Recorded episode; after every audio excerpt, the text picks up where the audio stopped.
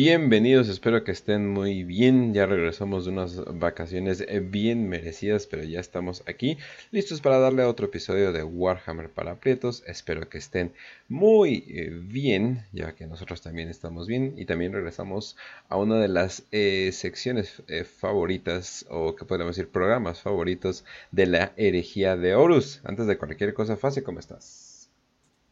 Muy bien, Kench, aquí ya, pues en la semana después de de la Semana Santa. Eh, regresamos ahora sí. Por eso no hubo programa, pues prácticamente la semana pasada. Aunque bueno, se había estrenado el de. El de. Belacor, prácticamente, cuando empezó la semana. Entonces, bueno, tuvieron un programa ahí los. La, gente de YouTube y de Spotify para ver. Si no lo han visto, pues ahí está. Se supone que esta semana, aparte de este episodio, también vamos a estrenar una de las cápsulas de Patreon, que ya estaban ahí guardaditas. Los Patreons ya vieron desde hace mucho que es la de eh, La Gran Katai de Warhammer Fantasy. Entonces también se estrena esta semana. Y pues primero que nada, un, saludo a todos. Em, este, eh, gracias por su apoyo. Gracias por, por estas. Por prácticamente ahorita ya somos 6500. Ahí casi llegamos a los 7000. Este, la meta de este, de este año es llegar antes de que acabe el año a los 10000. Que muy oh. probablemente lo haremos. Yo creo que al paso que vamos y lo hacemos. Entonces, pues necesitamos su apoyo, necesitamos que compartan el podcast, que den su like, etcétera, etcétera, para que pues podamos llegar a esa cifra y, pues acabemos eh, eh, excelentemente este año, que de por sí ya es un año excelente para Warhammer para Prietos. Hasta el momento ha habido pues muy buenos programas, muy buenas este, dinámicas, cápsulas, etcétera. Y pues todavía faltan más. Pero bueno, hoy regresamos con una serie que pues es una de las más que podemos decir, más demandadas por la audiencia, de Warhammer para pretos por lo menos, que es la de la herejía de Horus. Ya la habíamos dejado un poquito, pues no voy a decir abandonada, sino que habíamos tenido bastantes programas que pues tenían prioridad y no entraban directamente en lo que es la herejía. Pero pues ya vimos oportuno, una vez acabando con los primeros, perdón, tres libros de Arcs of Omen, pues regresar con la herejía, ¿no? En esta ocasión creo que el último episodio que tuvimos de la herejía fue el episodio de los muertos exiliados. Eh, si no mal me falla la, memoria, sí, fue el de los muertos exiliados. Y en esta ocasión vamos a continuar con una de las narrativas que dejamos, pues, en, o que dejamos suspendida, que era la narrativa de El Imperium Secundus, de Gilliman, El León y Sanguinius. ¿Qué había pasado con ellos? Ah, y también con Kurz, que también andaba ahí en el grupito. este, aunque sea el triunvirato de estos, de estos tres grandes cabrones, pues recordemos que también su hermano Conrad, medio malito de la cabeza, pues también ahí andaba presente, ¿no? Haciendo, haciendo sus cosas.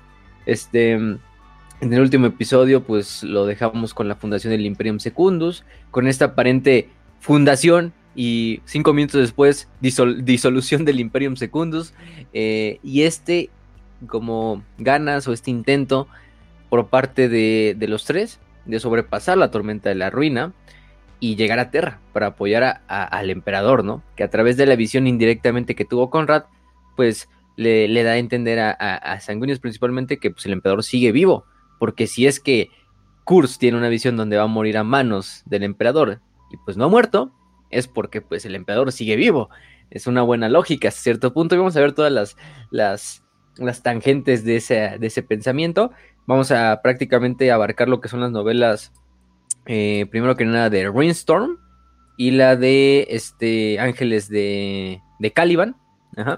Eh, más que nada la de Rainstorm, pero también vamos a abarcar un poquito de Ángeles de Caliban. Que aunque esa novela no solo habla de este episodio o esta parte de lo que es la tormenta de la ruina, bueno, no tanto de la tormenta de la ruina, sino de la, del preludio de la tormenta de la ruina, también habla de otras cosas de los ángeles oscuros, pero eso no lo vamos a tocar aquí, sino lo vamos a tocar en un episodio posterior, donde hablemos de qué estaba pasando durante todos estos momentos, pues allá por, por este, mm, por Caliban, para desembocar en la última batalla que va a tener Luther contra el león, eh, los caídos contra los ángeles oscuros, eh, allá. Pero eso es otra parte. Entonces hoy simplemente lo vamos a dirigir hacia esta parte de la tormenta de la ruina y pues eso es en cuanto al episodio de hoy. Eh, también nos acompaña aquí el buen Raz, como siempre el tercer miembro de WPP. Y pues, Raz, ¿qué nos puedes decir? ¿Cómo estás? ¿Qué onda, gente? ¿Qué onda, Fácil? ¿Qué onda, Kings? ¿Cómo están? Este, pues hoy vamos a hablar de la importancia de la familia pónganse, pónganse a. ¿Cómo se llamaba el de Rápidos y Furiosos? Pónganse esa canción, la de Quiero gracias a Dios. Ajá. y, y eso, güey. Así que, pues vamos a darle a este programa tan bonito en el que, curiosamente, eh, dos de los primarcas que pues están en esta como narrativa son los dos únicos primarcas que, al menos del lado leal, que están presentes en el 42, en el milenio 42, o sea, Gillivan y, y León. Ujú. Sanguinius no, porque Sanguinius ya se murió. Y muy feo. Sí, Pero, pero, sí está León. Entonces, Sanguíneo está más frío que un pinche sándwich helado al fondo del refrigerador, así. Este, Ajá, así que no se exacto. ilusionen. Igual Kurs, entonces tampoco se Ay, Cruz ilusionen. le fue peor. Eso sí. Bueno, le, le fue peor, pero como que ya, ya, ya igual como que lo esperaban, ¿no? Bueno, ah, bueno, eh, aquí está el paralelo. Le ¿no? valía Sanguíneos, pito, ¿no? Sanguíneos y Conrad como que lo esperaban, pero Conrad, eh, Sanguíneos así de, oh, morí por un propósito, y Conrad fue así de, ay, al fin, ya. puta era- madre, al era fin. hora, se había tardado. Sí, pero, pero bueno, eh, nada más vamos a eh, hablar tantito de unas noticias que por cierto eh, mandamos un saludo a la comunidad de Waterdeep Store en Aguascalientes, unos, un saludo a esos hidrocálidos eh, que, que me caen muy bien, un saludo, un saludo. Y bueno, tuvimos muchas noticias, tuvimos más bien un influx de noticias demasiado grande. Entonces, pues obviamente es natural que las cosas se, se vaya- se vayan calmando. Pero lo que tenemos a cambio es pues todavía más noticias, pero no de tan grande calibre como un nuevo primarca ni nada por el estilo. Algo que ya habían visto varios de ustedes es que pues Boltgun, este Doom, eh, ¿qué podríamos decir? Eh, Doomesco. Warhammerizado. o Warhammer eh, 16. No, no, es que no, tampoco es 8 bits, pero es eh, 16 bits, pero en realidad no, porque no pueden poner eh, tantos píxeles en algo, entonces como que vamos a hacerlo parecer como si no. O sea, lo dejan este, en ese como que época dorada del gaming eh, de, de computadora. eh, donde ahí veías eh, esos, esos juegos padres. Se ve muy chido, la verdad. Y ya sacaron Ujú. bastantes, bastantes cosas. Ya sacaron una fecha. Eh, ay, Dios mío, ¿cuál, cuál era esa fecha? Este, acabamos de poner. sí. De hecho, aquí lo que tenía y se me fue el pedo, pero. 23 de mayo. Es el 23 de mayo, sí. O sea, 23, 23 de mayo. ya tenemos ese juego. O sea, Para todas las consolas y para. Y para. Y para PC, obviamente. Este. Sí. Nada más déjame confirmarte, no sé. No, no. ah, Probablemente lo hagan. No me sorprendería. Ya lo han hecho con otros juegos. Si va a salir para la Switch o para mamadas de ese estilo. bueno, sí, Que- sí queda.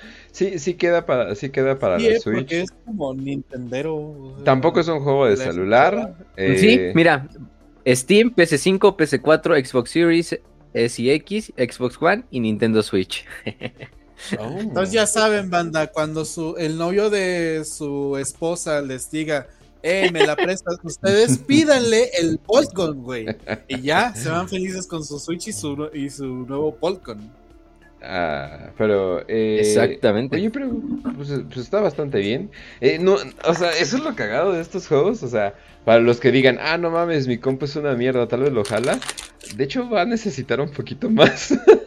o sea, eso es lo cagado. Es que le metieron mucho esfuerzo eh, y le metieron muchas ganas. Y pero sí necesita más de lo que parece. Eh, eso es lo cagado. O sea, uno piensa, Sí, no manches. Es engañoso, ¿no? es como Minecraft, o sea, que tú piensas, ah, pues, no mames, bien, bien cagado, ahí lo puedo jalar y de repente empiezas a iniciar un mundo y, y se ahoga tu Y computadora. va a costar Sí.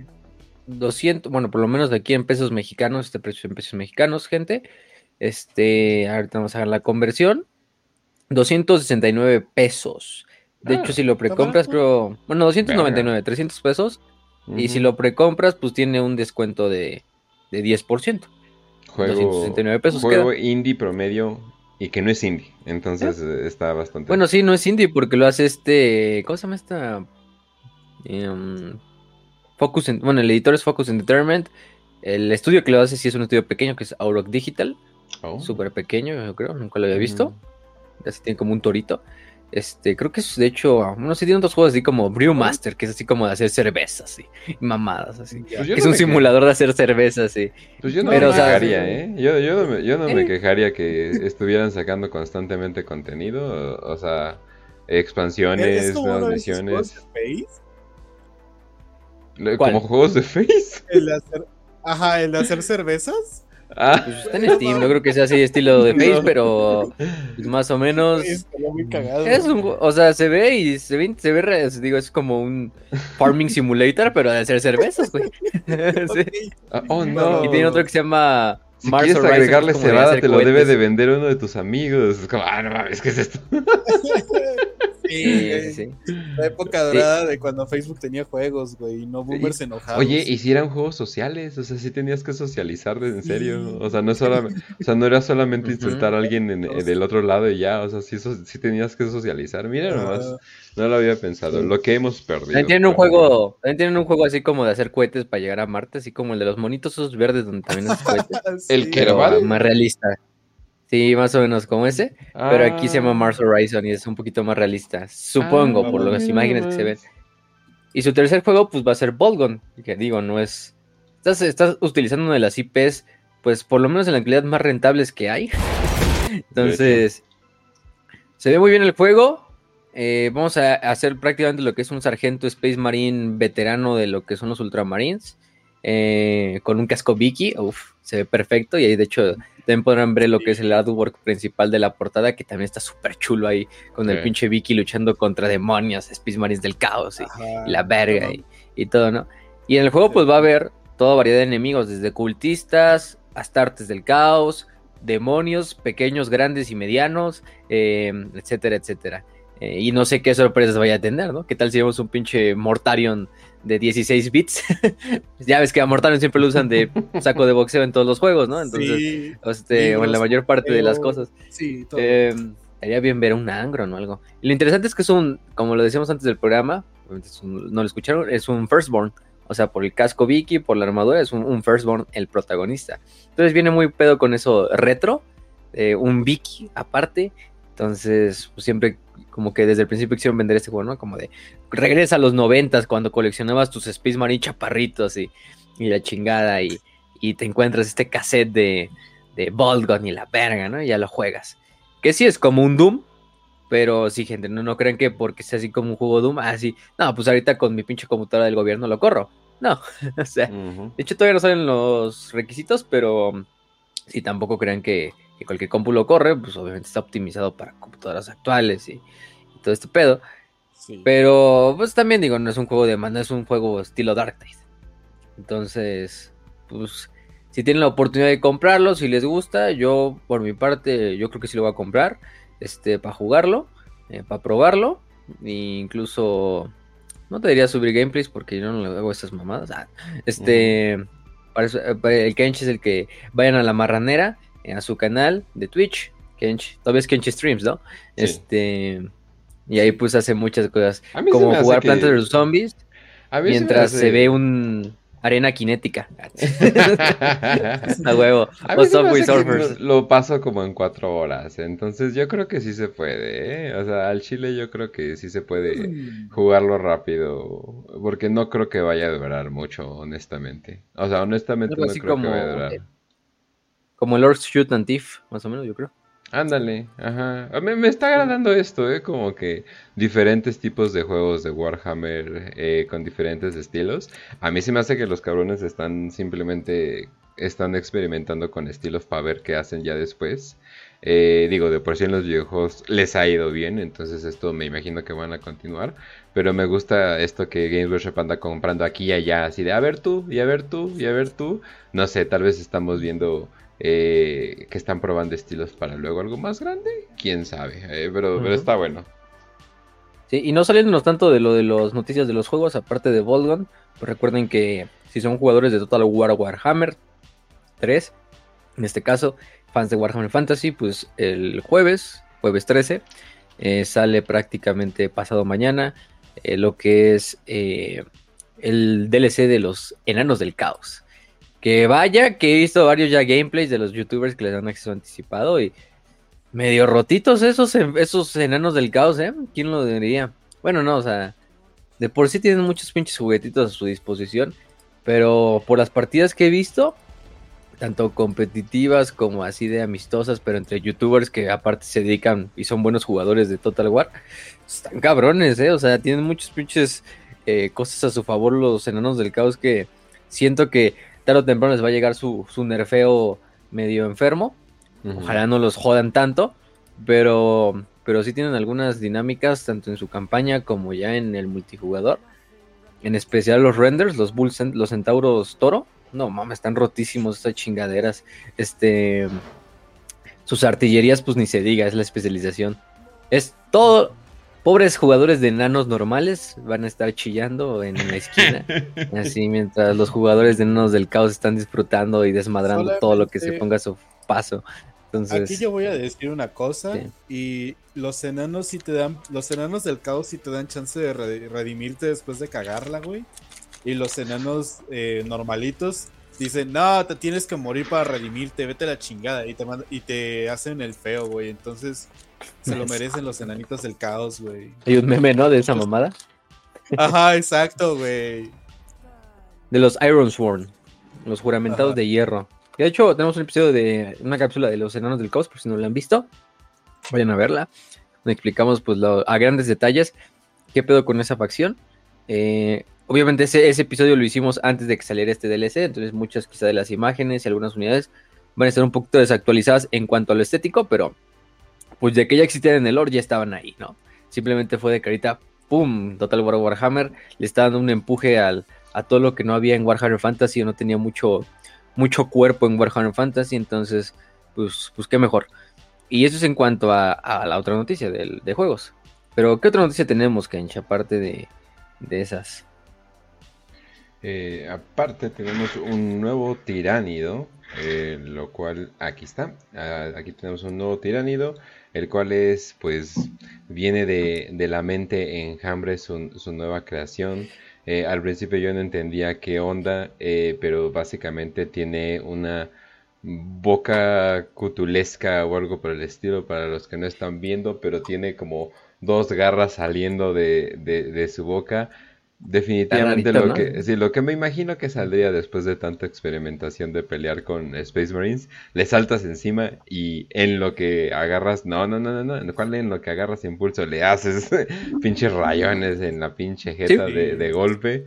Luego, luego, entonces, eh, me gusta este ángulo que le están dando. Eh, y como que se está yendo mucho, bueno, en las pinturas. Es muy interesante. Bueno, tú lo puedes pintar como quieras, pero en las pinturas originales se están yendo mucho al, rosita morado. Y yo así de, ah, caray, esa es, esa es la estética que le están poniendo. Está bien, está bien, está bien. Que es el esquema de Leviathan, ¿no? Se supone. Ajá. Porque Kraken era.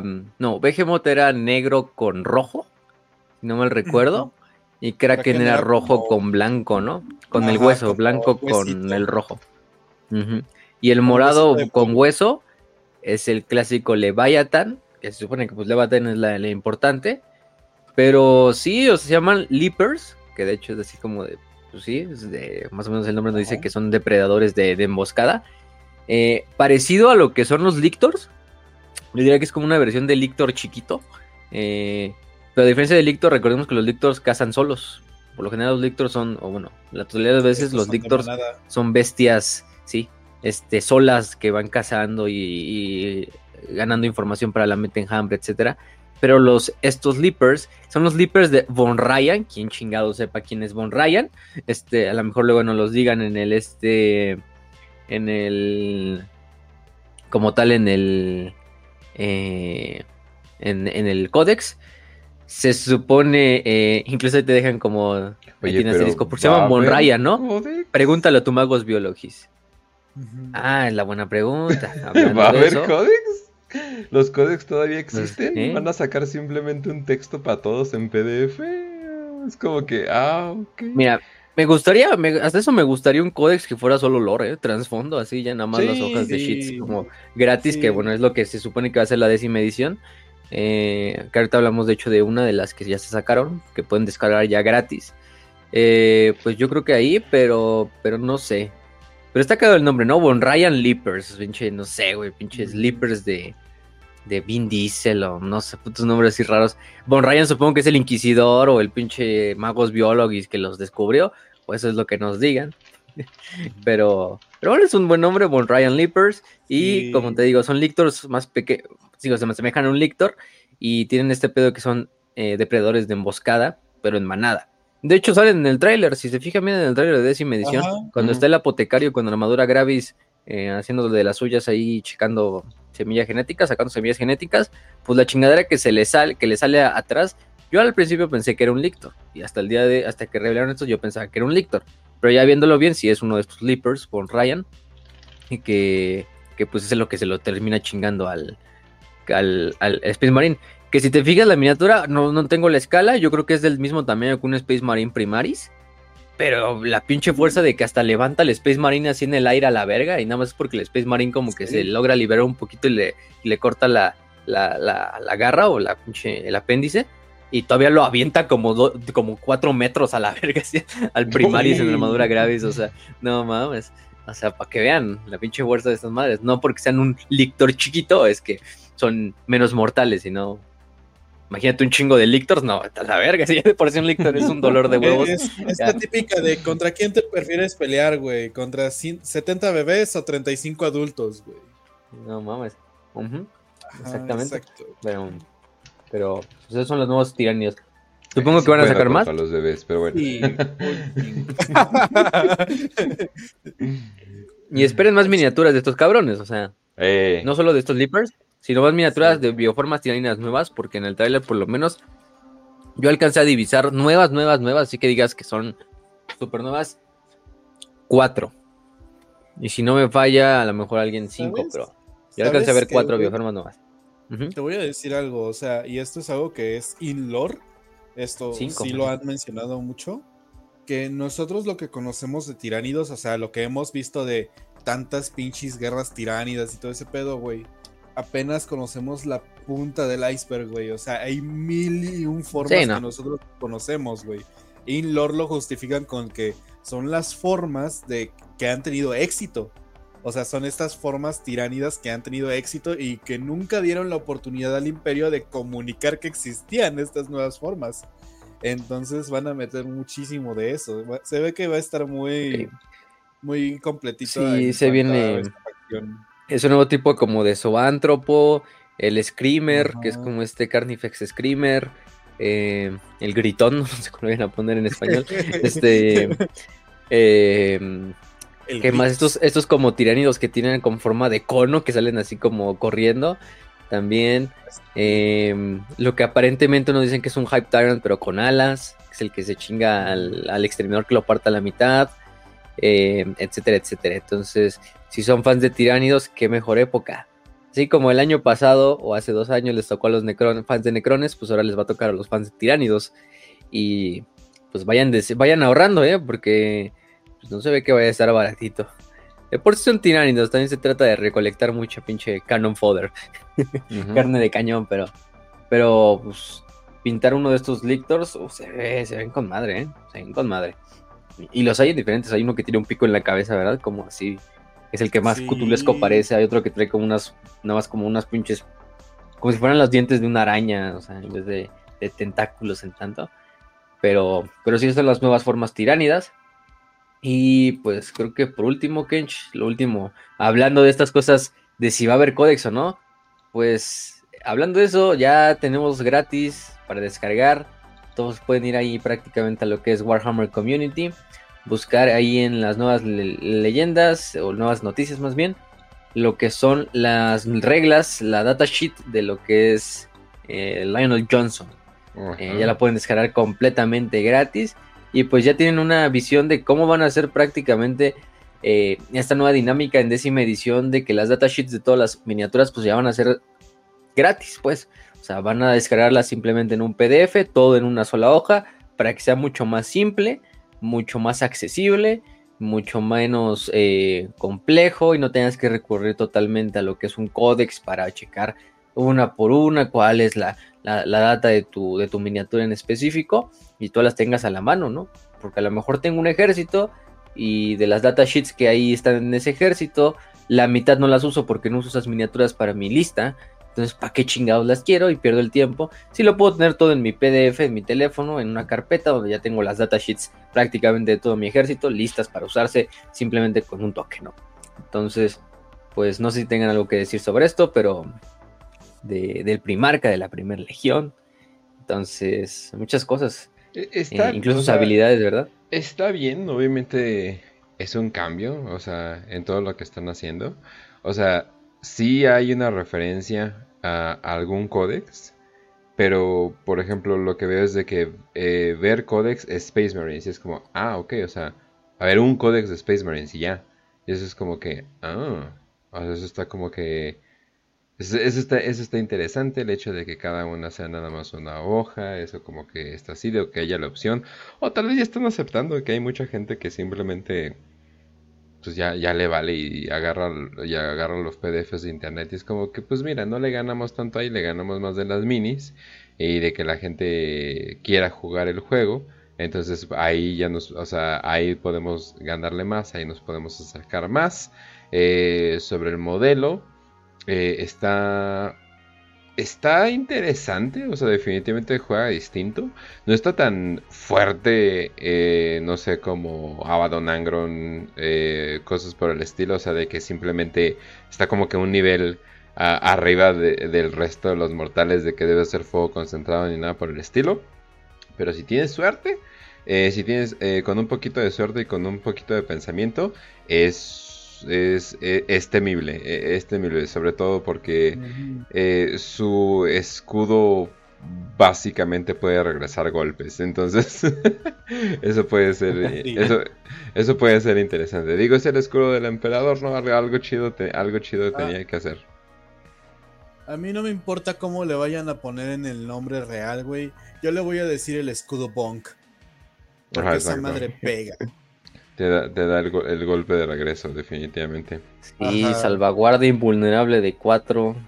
Este, ese pedo de que pues prácticamente eh, si sacas un 6, cuando atacan el escudo hace que prácticamente el, el, ataque se rebote y al menos sufra una herida. Eh, entonces está, interesante, ¿eh? está interesante ese pedo. y, y, Lionel Johnson, pues qué cagado que ya todo se, se va a hacer. También la de Dante, también la de Dante ya está subida. La datasheet de Dante, del nuevo Dante. Oh. Digo, ah, ya la pueden descargar, ya me mm. fijé. Este. Entonces, pues ya están las datasheets de algunos de los personajes. Si tienen pensado también conseguirse, por ejemplo, este tal Dante. Este tal Dante, ¿no? Este Dante de. de. de, de nueva edición. Este Dante actualizado. Pues ya también tienen su datasheet. Y pues así yo creo que van a ir subiendo cada una. Yo creo que las van a poner todas en un solo lugar. No sé si aquí en el en el Warhammer Community. Ah, no, pues estaba también pensado, ¿no? Esta nueva página de décima edición. Pues probablemente van a estar todas. Entonces, pues a, esperar, a esperar ese desmadre. Y, y, bueno, no sé. Y también, otro comentario. Y también los Watchers in the Dark, eh, estos pequeños ah, humanos chiquitos eh, misteriosos, también está interesante que pueden básicamente negar poderes eh, como si fueran un Psyker. Y si, toda, y si vas en contra de un Psyker del caos, tienen el doble. Entonces, comparten ese odio en contra de todo lo que sea del caos y se me hace bastante chido. Es que, ¿sabes qué, Kench? Es que eh, los Watchers in the Dark no le han vendido licuachelas al caos, güey. Es por eso mm, que tienen esa. Minionchelas. Sí, no tienen las minionchelas, güey. No para ti, definitivamente. No para ti. Sí, a huevo que sí. Eh, pero bueno. Eh, y pues ya, eso, ahora sí que eso sería todo en, en las noticias por el, por el momento. Me imagino que vamos a estar hablando de muchas noticias próximamente. Pero pues bueno, vamos a irnos con el tema principal. Eh, un tema que no se habla mucho, definitivamente, como nada más se menciona. Nosotros también vamos a mencionar todo lo posible de esto. Pero así es, banda, continuamos con la herejía, que es probablemente uno de, los favoritos. No va a ser infinito este tema, así que vamos a aprovechar lo que se pueda. Disfrútenlo mientras pueden, cabrones. Exactamente. Porque se acaba. ¿Cuándo sale la herejía de Horus? Ah, este, no sé. una pregunta. Este, pero bueno, el chiste es que en el episodio anterior, previamente en Warhammer para no, este, lo dejamos en que, eh, pues sí, eh, sucede lo que sucede en el Imperium Secundus. Recordemos que, pues, Gilliman, Sanguinius y posteriormente León crean este plan de contingencia pensando que, pues, su padre, el emperador, ya está muerto, que probablemente Oru ya incluso conquistó Terra y que, pues, de cierta manera el imperio de la humanidad debe de perdurar. Entonces a Gilliman se le, se le viene la gran idea de crear este imperio o este en continuación del imperio, pero ahora como con Macraff y Ultramar como su capital. Entonces se crea lo que es el Imperium Secundus, por eso el nombre, el segundo imperio, que en realidad es el mismo imperio, solo que Gilliman, vamos a ponerle una buena intención de Gilliman, hasta cierto punto, eso sí, es muy fácil de malinterpretarse, ¿no? Eso es más que obvio, de que alguien va a malinterpretar esta intención de Gilliman, de, obviamente Gilliman va a decir, quiere el poder para él, a huevo, ¿no? Incluso Gilliman, sabiendo esta parte, ofrece el puesto de, vamos a ponerlo, emperador a Sanguinius, a su hermano Sanguinius, que dices como, bueno, a Sanguinius todos lo quieren, güey, es Sanguinius, ¿no? Es el Hawkboy, este cabrón, este, no hay quien ser en la galaxia que sea lealista que no quiera a Sanguinius. Entonces, si el emperador está muerto, pues la obvia eh, respuesta es Sanguinius.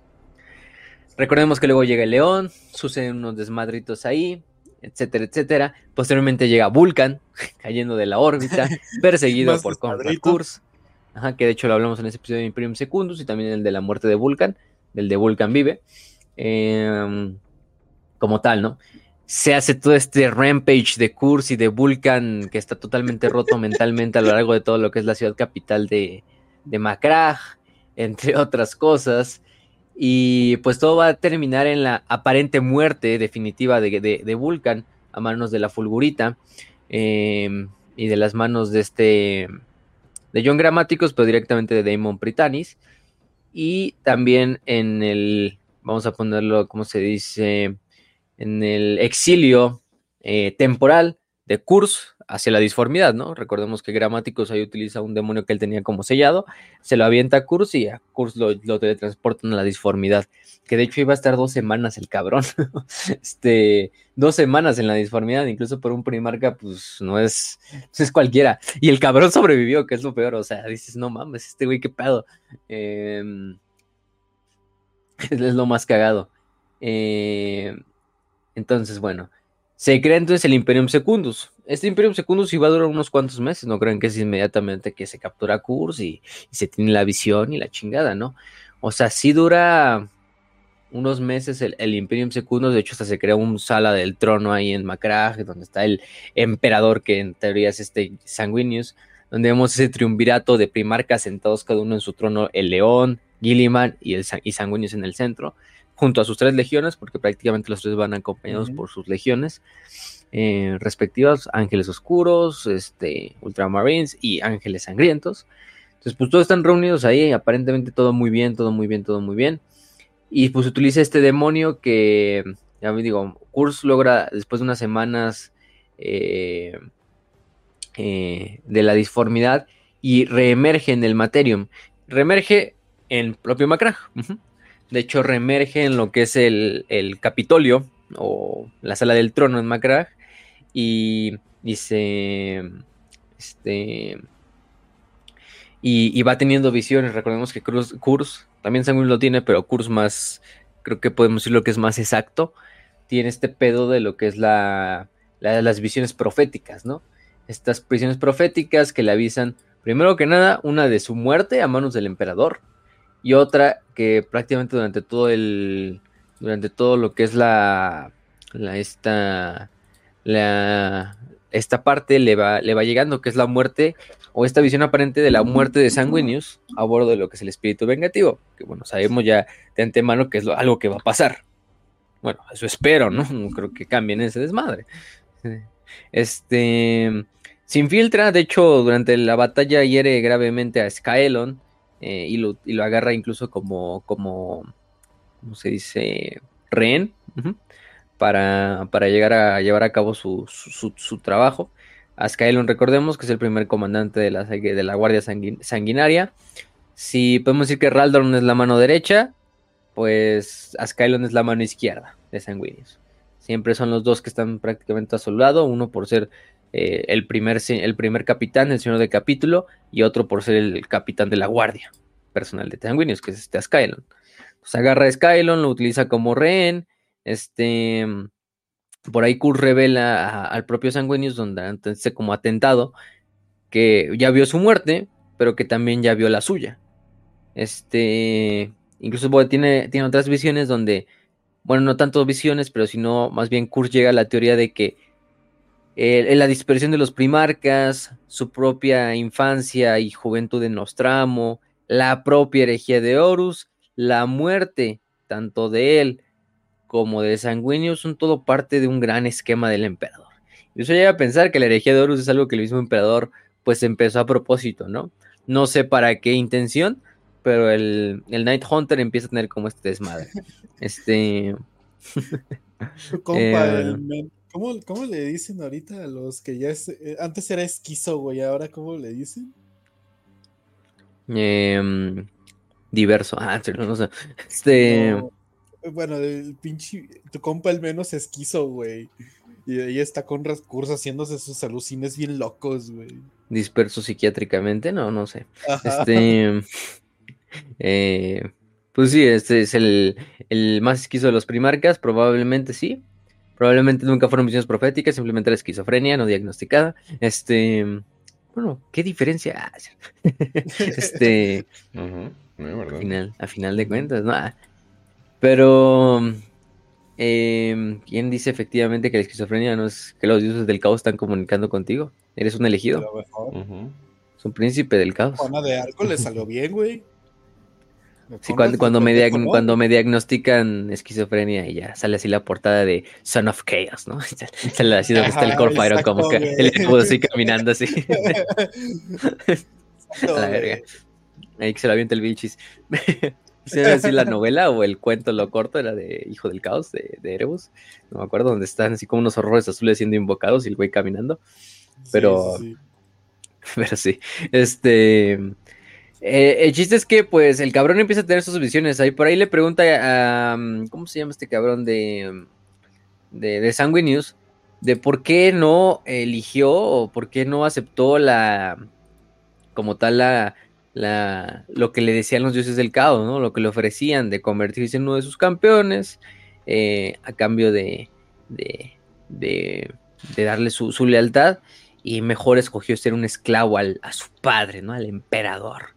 Sanguinius pues expresa que todavía continúa o tiene su fe intacta en su padre, en la misión que es la Gran Cruzada, en la bondad de la raza humana y en el destino manifiesto que tiene la raza humana, ¿no? Este, incluso Kurz, pues entendiendo esa parte, le dice al ángel, pues mátame, güey, mátame, mátame aquí, aquí te doy, mira, pongo el cuello y tú chingame aquí, este, mátame, mátame, pero dispárale, y Sanguinius, pues, eh, Sanguinius rehúsa, rehúsa, este, incluso le ofrece al propio Night Hunter, a Kurz, pues te doy un chance final, hermano. Eres mi hermano, únete con nosotros, encuentra la redención y pues este, eh, como tal, te ofrezco, ¿no? El, perdón, la amnistía, este, abrazos, no balazos. Y, pues obviamente esta, este, para este punto a Kurz le vale verga. Esto en realidad no más lo estoy utilizando como una distracción. Kurz es un güey destruido ya para este punto. Kurz es un güey que no tiene esperanzas ni en, ni en su padre, ni en la misión, ni de sus hermanos lealistas, ni en la visión de sus hermanos traidores. ¿no? Incluso dice, no, la galaxia está condenada a una guerra eterna en la cual prácticamente el caos va a ser el único ganador y va a ser el que va a perdurar. Este, yo no tengo otra actuación más que hacer aquí. Y lo que hace en ese momento pinche Kurz es activar una trampa explosiva que puso en la sala del trono y pum, hacerla detonar sobre lo que es Sanguinius sobre, y sobre sus hermanos, ¿no?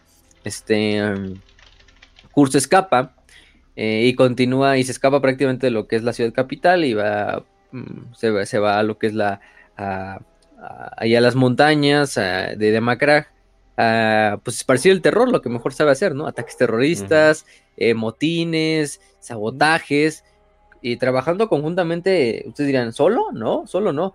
Este, de hecho, encuentra algunas células de resistencia, vamos a ponerlo así, anti-Gilliman. En especial eran bandidos que, que vivían en las montañas y de este estilo, que pues se oponían al gobierno de Gilliman. eh, y pues aprovechan y dicen, ah, pues este puto loquito de Gilliman, pues vamos a unirnos. Y utilizar a estos güeyes como carne de cañón, claro que sí, pero para hacer estas, estas, estos atentados. De hecho, hace un atentado donde destruye uno de los puentes más importantes de lo que es el- la capital, eh, donde prácticamente este atentado estaba hecho para acabar con la vida del propio, del propio eh, Gilliman. Recordemos que este Lionel Johnson fue nombrado por Gilliman como Lord Protector del Imperium Secundus. Entonces, a grandes rasgos, lo que pasaba con Lionel Johnson es que era el comandante en jefe de todas las fuerzas del Imperium Secundus. Era el señor de la guerra, ¿no? Finalmente ya tenía ese título que, pues, para muchos León fue el, el que se lo merecía y no tanto Horus, en este caso del Imperium Secundus. Y Lion empieza a hacer una, una propia como tal campaña, una campaña bastante punitiva sobre lo que son los rebeldes y en especial sobre Kurz para irlo a buscar. Prácticamente lo logra eh, encasillar o acorralar en una región que es el, el Alma Mons de, de eh, donde tiene una batalla personal entre el león y Conrad, que de hecho ahí la van a ver en las imágenes. Es una clásica que de hecho es la portada esta de Ángeles Oscuros. Ahí la pueden, ahí pueden encontrar esa, esa imagen, eh, donde está prácticamente luchando los dos codo a codo. Ya habían tenido sus duelos, recordemos, en la cruzada de tramas. eh, sí, principalmente la cruzada de tramas. Este, si no mal recuerdo, es su segundo o tercer duelo de los dos cabrones. Si contamos también los de, del Rampage de hace rato. Eh, y pues el León toma la delantera.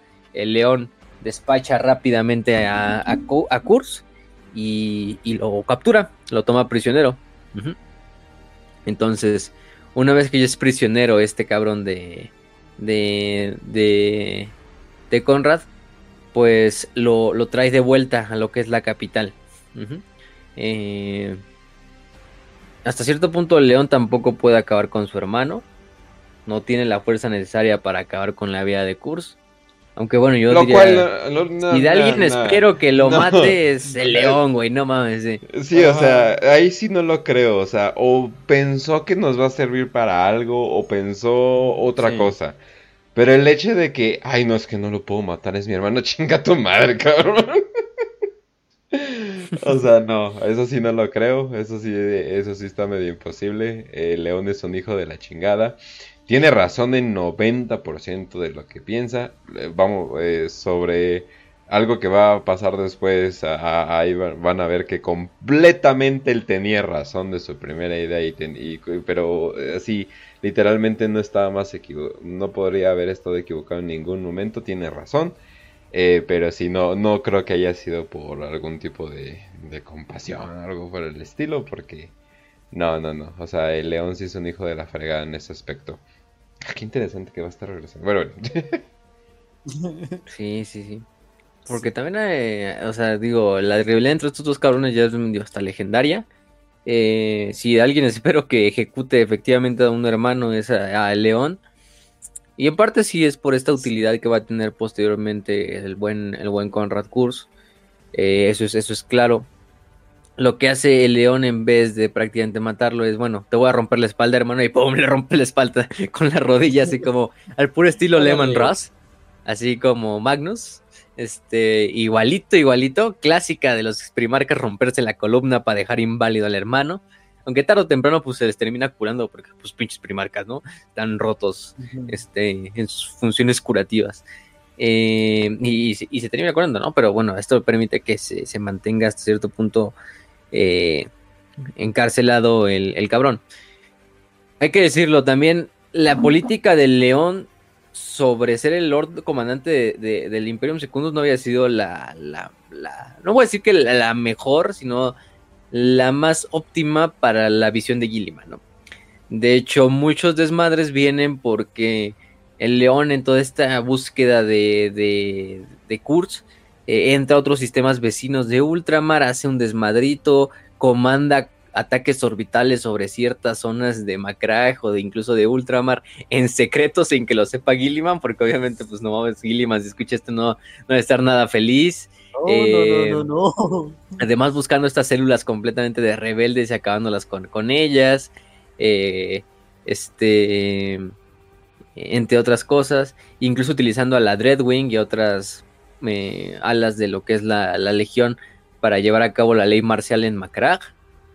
Y pues digo, hasta cierto punto es entendible el enojo no solo de Gilima, sino de la gente de Ultramar, porque bueno, estos güeyes quiénes son, ¿no? Pinches güeyes ajenos, sí, son hasta artes y lo que tú quieras, y, y son aliados y son hijos de, del Primarca, pero pues ellos no, esos güeyes no son de ultramar, ¿no? ¿Qué hacen aquí poniendo la ley como si fuera su pinche planeta? Este, entonces sí hubo así un, poquito de desmadre y de esta rivalidad. Eh, incluso en una parte el león eh, cree que, que Kurz está escondiéndose en la región de Illyrian en la región cercana a la capital. E incluso dicen, no, podemos utilizar armas de destrucción masiva, claro que sí, para bombardear desde órbita y hacerlo salir de su, de este, de su, de su pinche guarida, ¿no? Y ya es porque Gilliman y, Sanguin dicen, no, no mames, cabrón, ¿cómo vas a hacer eso, güey? Este, cálmate, cálmate, no, también no hagas mamadas.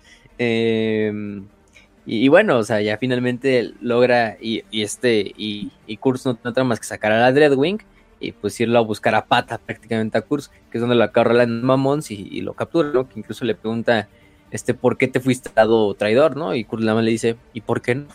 Porque no lo haría, ¿no? Este, tengo, también dice así de un monstruo que tiene en la cabeza que él no puede tener, la esquizofrenia, probablemente. este, y ya te iba a agarrar, le rompe la mochila, que es la, la mochila de la armadura, lo agarra y ¡pum! Lo, lo azota contra su rodilla y lo hace cagada, bueno, lo hace cagada por lo menos desde el punto de vista de mover las piernas. y, y bueno, finalmente a Kurz lo llevan a, yo lo llevan a juicio ahí en, la ciudad capital. Kurz admite todas sus acciones, sí, yo dije todo esto, yo no tengo la culpa. Hasta dice algo muy claro, ¿no? Yo no tengo la culpa porque así me hizo el emperador. Estos no son mis crímenes. Si alguien hay que culpar de estos crímenes, de estas muertes, de estos atentados, de estos bombardeos, pues es el emperador y nadie más así muy, muy en este pedo así eh, eh, apologético, así de, no, yo no hice nada, así me criaron. Estoy jodido porque así me criaron. Ya saben cómo soy, ¿para qué me invitan? Así este, Tiene culpa mi padre que no tuve figura paterna, entonces pues ese es el pedo. Incluso hay cursos donde le dice a Gilliman enfrente de, de todo el juicio que león estaba haciendo ataques orbitales que él no sabía en, en otras partes de, de, de, Ultramar y de, y de, sí, de Ultramar en general. Incluso el león así como de hijo de puta madre, ya está listo así para matar a Kurt así, así, ya, ya estoy harto ahora sí, ya te voy a cortar aquí mismo la cabeza. Cuando Sanguinius interviene y le dice, no, cabrón, espérate, espérate. Espérate, no lo puedes matar.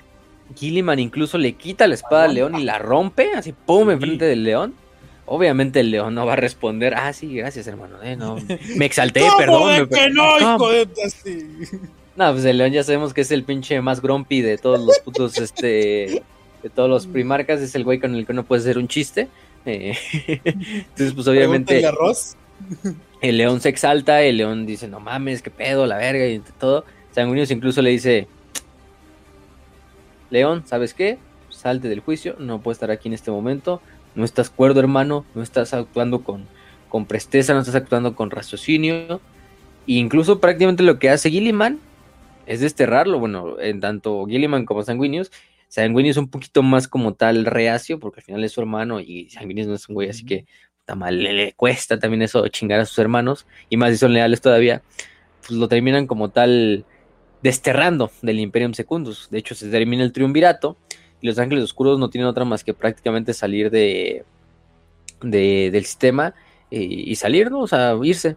Eh, eh, entre otras cosas, ¿no? Hay una historia y propiamente lo vamos a hablar de, todo en el episodio de Los Ángeles Oscuros en específico, pero por ahí recordemos que los Ángeles Oscuros habían capturado un objeto, un artefacto conocido como el Tuchulcha, este artefacto que es un artefacto hermano del Uroboros y del Corazón de la Plaga, que son artefactos, es un artefacto que permite crear como puentes entre el espacio y el tiempo en la disformidad y hacer brincos en la disformidad bastante, bastante exactos, ¿no? Eh, lo descubrió Lionel Johnson en el sistema Perditus, después de que intentara Calas Typhon, capitán de la, de la Guardia de la Muerte, eh, tomarlo, pues el León previno esta, esta toma por parte de los traidores, pero él lo tomó para sí mismo. El problema con esto es que, por lo que nos dan a entender, el, el Tuchulcha, eh, que es un artefacto como tal de, del aniquilador primordial, es un artefacto que hasta cierto punto tiene una influencia caota o tiene una naturaleza caota. Em, pues el león empieza a utilizarlo mucho y a conversar con él frecuentemente. Eh, posteriormente al destierro que tiene de, de, este, de Ultramar. Afortunadamente el león es el león, no va a caer tan fácil, pero sí el, el Tuchulcha Vamos a ponerlo, el Tuchulcha también es un, es un artefacto, no es un solo artefacto, no es un pedazo de tecnología, es una entidad de la disformidad, es una entidad antigua, sapiente y sentiente, este, que pues puede comunicarse, ¿no? De hecho hay una de las grandes imágenes del Tuchulcha, esta imagen donde está pues prácticamente hablando a través de lo que es un cadáver de un, de un niño. Entonces así lo, lo detectan al Tuchulcha, que ahí también van a estar viendo la imagen en el overlay. Pero pues sí, ahí el león empieza a hablar con este desmadre. Eh, em, tiene un concilio con su legión, donde finalmente deciden regresar a Caliban. Eh, incluso eh, antes de eso, el león le pide al Tuchulcha que haga un teletransporte directamente hacia lo que es la cámara de Sanguinius. entonces, en este punto, pues a Kurz, vamos a ponerlo así, se le, se le toma como como, eh, como, como culpable, culpable por todos los crímenes cometidos, este, eh, de, de, lo que había hecho contra Ultramar, contra sus hermanos, contra el imperio en general, contra el propio emperador, y pues se le va a poner o se le va a condenar prácticamente a lo que es la muerte. Gilliman y Sanguinius de hecho van a estar en lo que es el juicio y, el, y la ejecución, vamos a ponerlo pública, y de hecho Sanguinius va a ser el encargado como tal de, de ejecutarlo.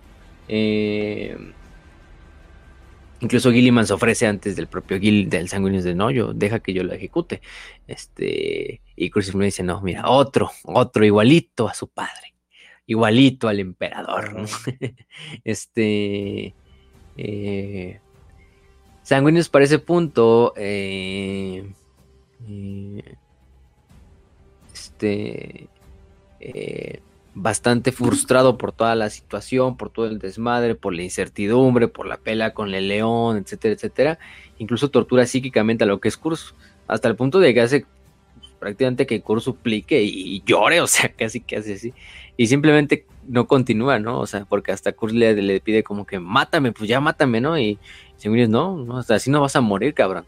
Este y de hecho en ese momento cuando ya están preparados para ejecutar eh, efectivamente a Sanguinius, es cuando León hace su teletransporte, hace su jugada, teletransporta junto a Holgin a lo que es la cámara de Sanguinius, este, eh, le pide al ángel, no, detente, no hagas nada. De hecho hay un, medio desmadrito, este, porque de repente llega pues, el león con sus tropas teletransportándose así de la nada a lo que es la cámara y, y pues también las fuerzas de los ángeles sangrientos y de los ultramarines pues se ponen en alerta, en alerta así de, a ver, bajen sus armas, cabrones, y así ya están todos así apuntando así, listo ahí para que una, un pedo de una mosca eh, logre detonar el, la balacera ahí en lo que es el, desmadre, y así de, León, ríndete, deja las armas y, y qué chingados es aquí, ¿no?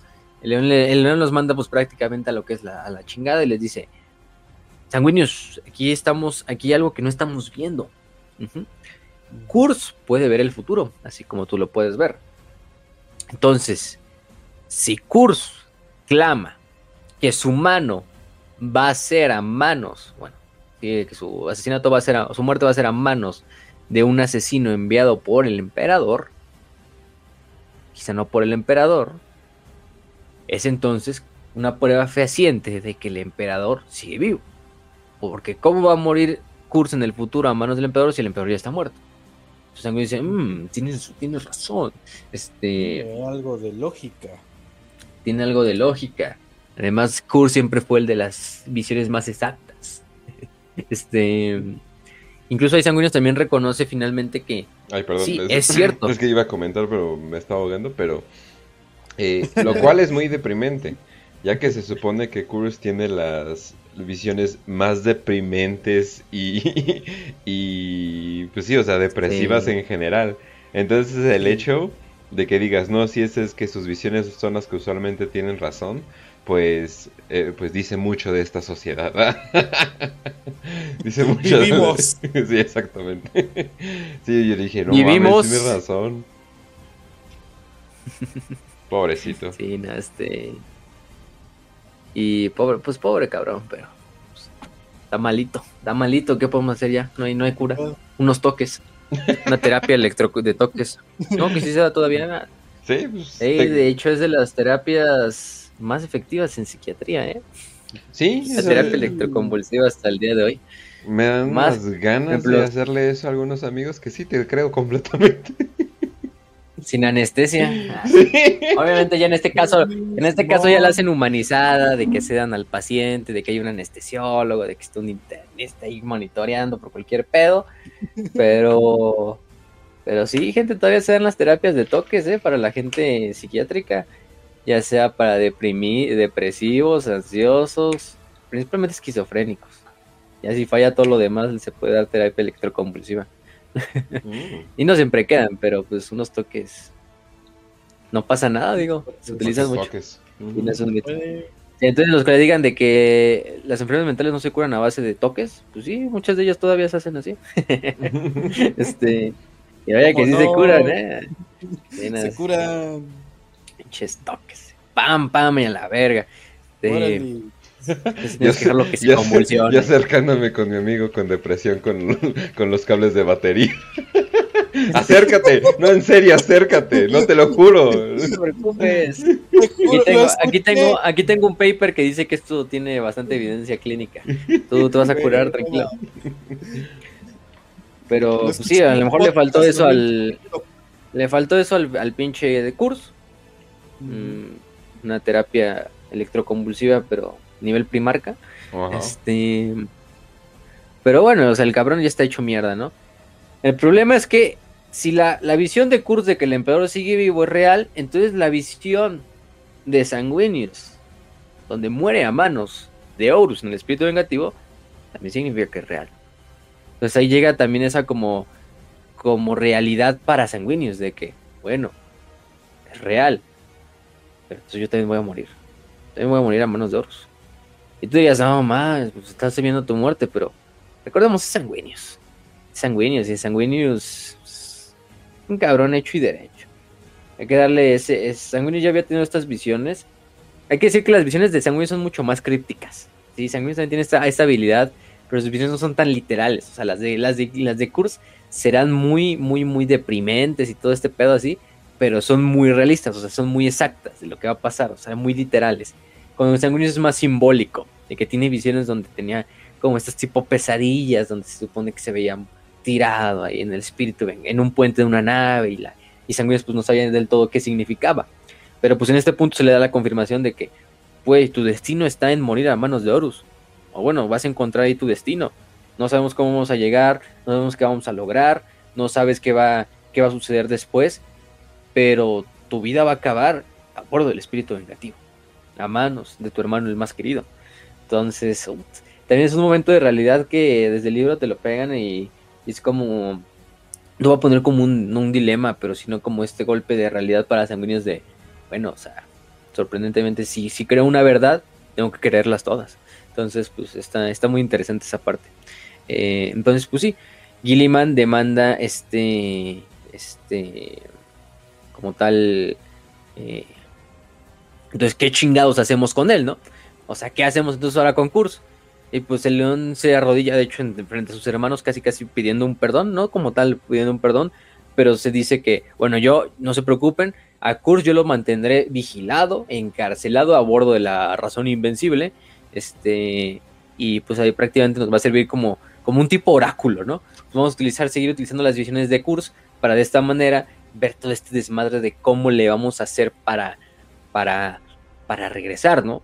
Finalmente nos damos cuenta de que el emperador sigue vivo, de que el imperio sigue en pie, entonces paz, todo este pedo de Imperium Secundus, borren, quemen todo, nada más dejen ahí un pinche reducto de que alguna vez hubo un registro, pero en lo más profundo de la pinche biblioteca, eh, y nada más, aquí no pasó nada, gente, aquí nunca hubo un Imperium Secundus, vámonos a la verga. Este, este, A Kurt lo llevan a bordo del espíritu invencible, de hecho león lo encarcela y lo tiene amarrado, lo tiene encarcelado y, ocasionalmente león va a visitarlo para hablar y para intentar generar o sacar información de estas visiones proféticas, sin mucho éxito. Obviamente el Night Hunter pues, no va a ser nada cooperativo, eh, o rara vez, o muy, muy rara vez cooperativo, entonces pues, no es una tarea que tiene mucho éxito por esta parte, pero entonces vamos a tener este triunvirato nuevamente reunido, ya digamos, este, pedos y, y rencores saldados hasta el momento, entonces, pues ya hay este regreso. Pero sí, efectivamente ya no hay Imperium Secundus, se va a disolver el Imperium Secundus. Y el plan que va a tener tanto Sanguinius, León y Gilliman es de llegar, intentar romper lo que es la tormenta de la ruina y llegar a Terra lo más pronto posible para ayudar al emperador como pueda, ¿no? Y para ver si efectivamente el emperador sigue vivo, para confirmar su teoría. Este, el problema es que la tormenta de la ruina, pues no es una tarea fácil. Digo, es una tarea prácticamente imposible de, de superar. ¿Qué es la tormenta de la ruina? Para los que no sepan, bueno, la tormenta de la ruina para este punto es una, una tormenta de la disformidad, que es la tormenta de la disformidad, una de las más grandes que ha visto la galaxia en toda su historia. Eh, se empezó en el 7, en el 7 y, y, duró hasta el 11 del 1931 en la herejía de Horus. Fue una, una tormenta disforme artificial, prácticamente hecha por Lorgar y muchos otros apóstoles negros de lo que son oscuros de la, de la Legión de los Portadores de la Palabra, para intentar aislar a las fuerzas lealistas. Recordemos que en una tormenta de la disformidad, pues el viaje a través de la disformidad es o muy difícil o simplemente imposible. Ya sea porque prácticamente hacer un salto en esas condiciones es mortal para el navegador, es destructivo para la propia nave, para los motores, para el campo Geller.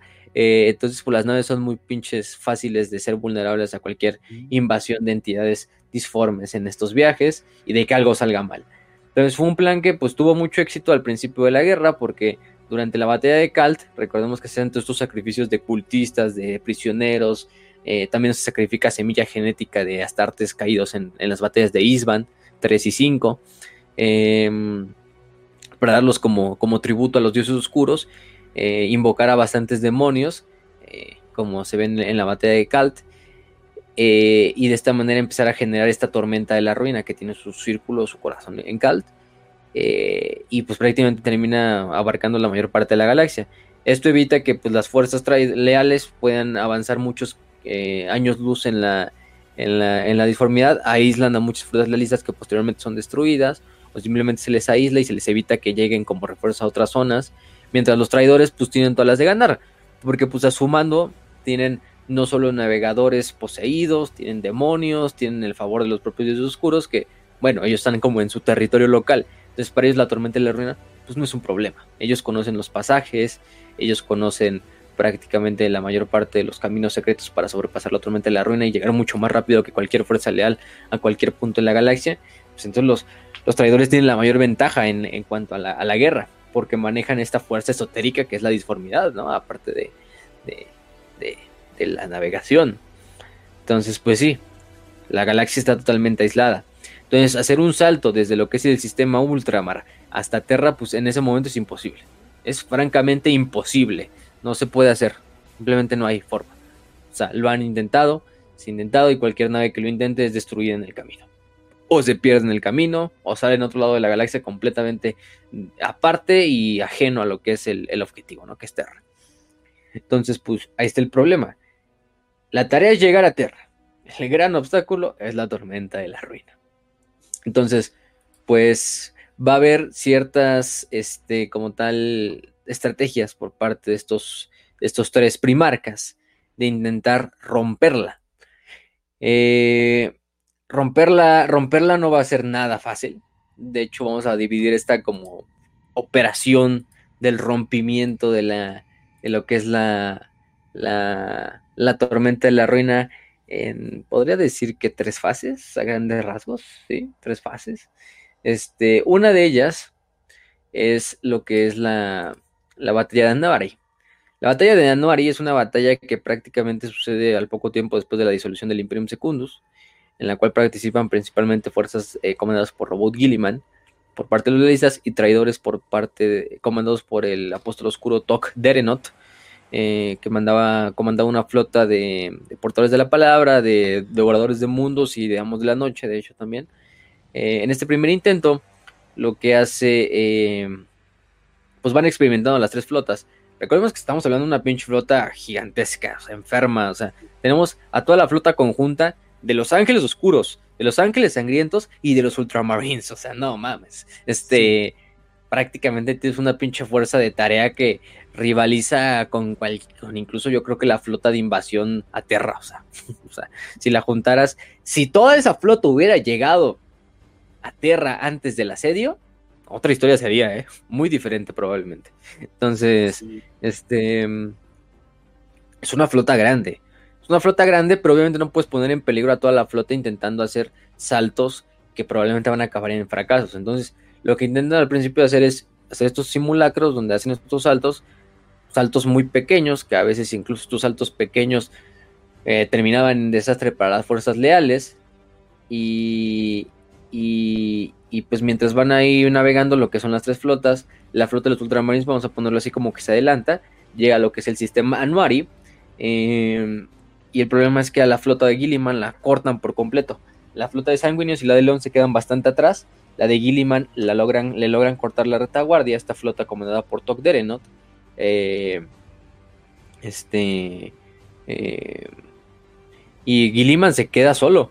Gilliman se queda solo a bordo de la barcaza de batalla la Samotracia y apoyado por un crucero de ataque llamado el Cabascor. O sea, simplemente las dos naves se quedan juntas. Porque dirán, ¿dónde chingado está la, la Honor de Macrag? Recordemos que la Honor de Macrag se la había llevado este... Ay, ¿Cómo se llama este cabrón? Em, este... El primer capitán, se me fue el nombre de...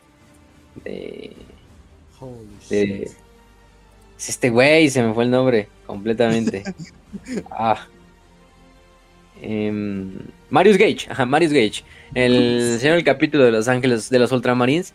Recordemos que en después de la batalla de Kalt, él hace esta como tal eh, persecución de lo que es la nave Infidus Imperator, que era la prácticamente la, la, la, la barcaza de batalla insignia de los portadores de la palabra, o una de las barcazas de batalla insignias que es la falsa emperador, eso que significa Infidus Imperator, eh, que era comandada por Corferon. Entonces, a Gilliman, acordemos que a Marius Gage le deja la honor de Macrack para que persiga y vaya a destruir y mate a Corferon. Entonces, sí, de hecho, esto sucede en una de las novelas gráficas, que está muy, muy chingona. Si no la han leído, vayan a leerla. De hecho, yo creo que está, ya está en la biblioteca desde hace un buen. La de Honor de Macrack, así se llama la, la, la novela gráfica. Y sí, es una novela gráfica, o sea, con dibujos así al estilo, pues, vamos a ponerlo para los que no sabemos que es una novela gráfica, pues prácticamente un cómic novelizado y ya, la verga. Entonces, pues está muy, muy chingona. Tiene unas ilustraciones preciosas, donde están luchando ahí Ultramarines contra portadores de la palabra y la, verga, ¿no? De hecho, ayer te les mando una imagen para que la vean en el overlay, pero, pero es esa. Entonces, por eso es que Gilliman no tiene la honor de Macrack y la honor de Macrack pues no va durante esta, esta expedición, porque la tiene Marius Gage. Luego, para que Marius Gage regrese con ella, pues va a pasar mucho tiempo. Entonces por eso es que Gilliman utiliza la somotracia como nave insignia temporalmente, mientras no, mientras no puede utilizar lo que es la, la esta, la, la, la, honor de Macra.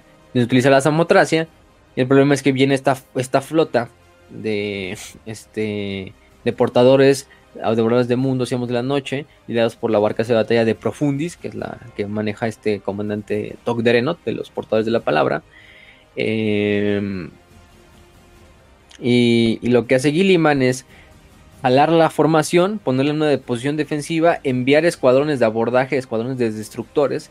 Recordemos que los ultramarines eran una, era una, legión que tenía bueno, en realidad esta unidad la tenían la mayor parte de las legiones astartes. Recordemos que los astartes destructores o los escuadrones destructores, esos astartes que se les permitió utilizar armas eh, que para otras unidades estaban prohibidas, armas cierto punto olvidadas, como armas de radiación, armas eh, bioalquímicas, armas de fosfex, todo este tipo de armas que en el concilio, en, el, en la convención de Ginebra no entrarían, serían crímenes de lesa humanidad y de guerra utilizar, pues había unidades especiales dentro de lo que son las estas las unidades astartes que pueden utilizar estas armas, que eran los escuadrones de destructores, que aparte eran misiles de radiación, Sorpenta, Volkite, flamers eh, de fosfex y toxiferranos, entre otras cosas, eh, pues se pueden utilizar solo por estas unidades.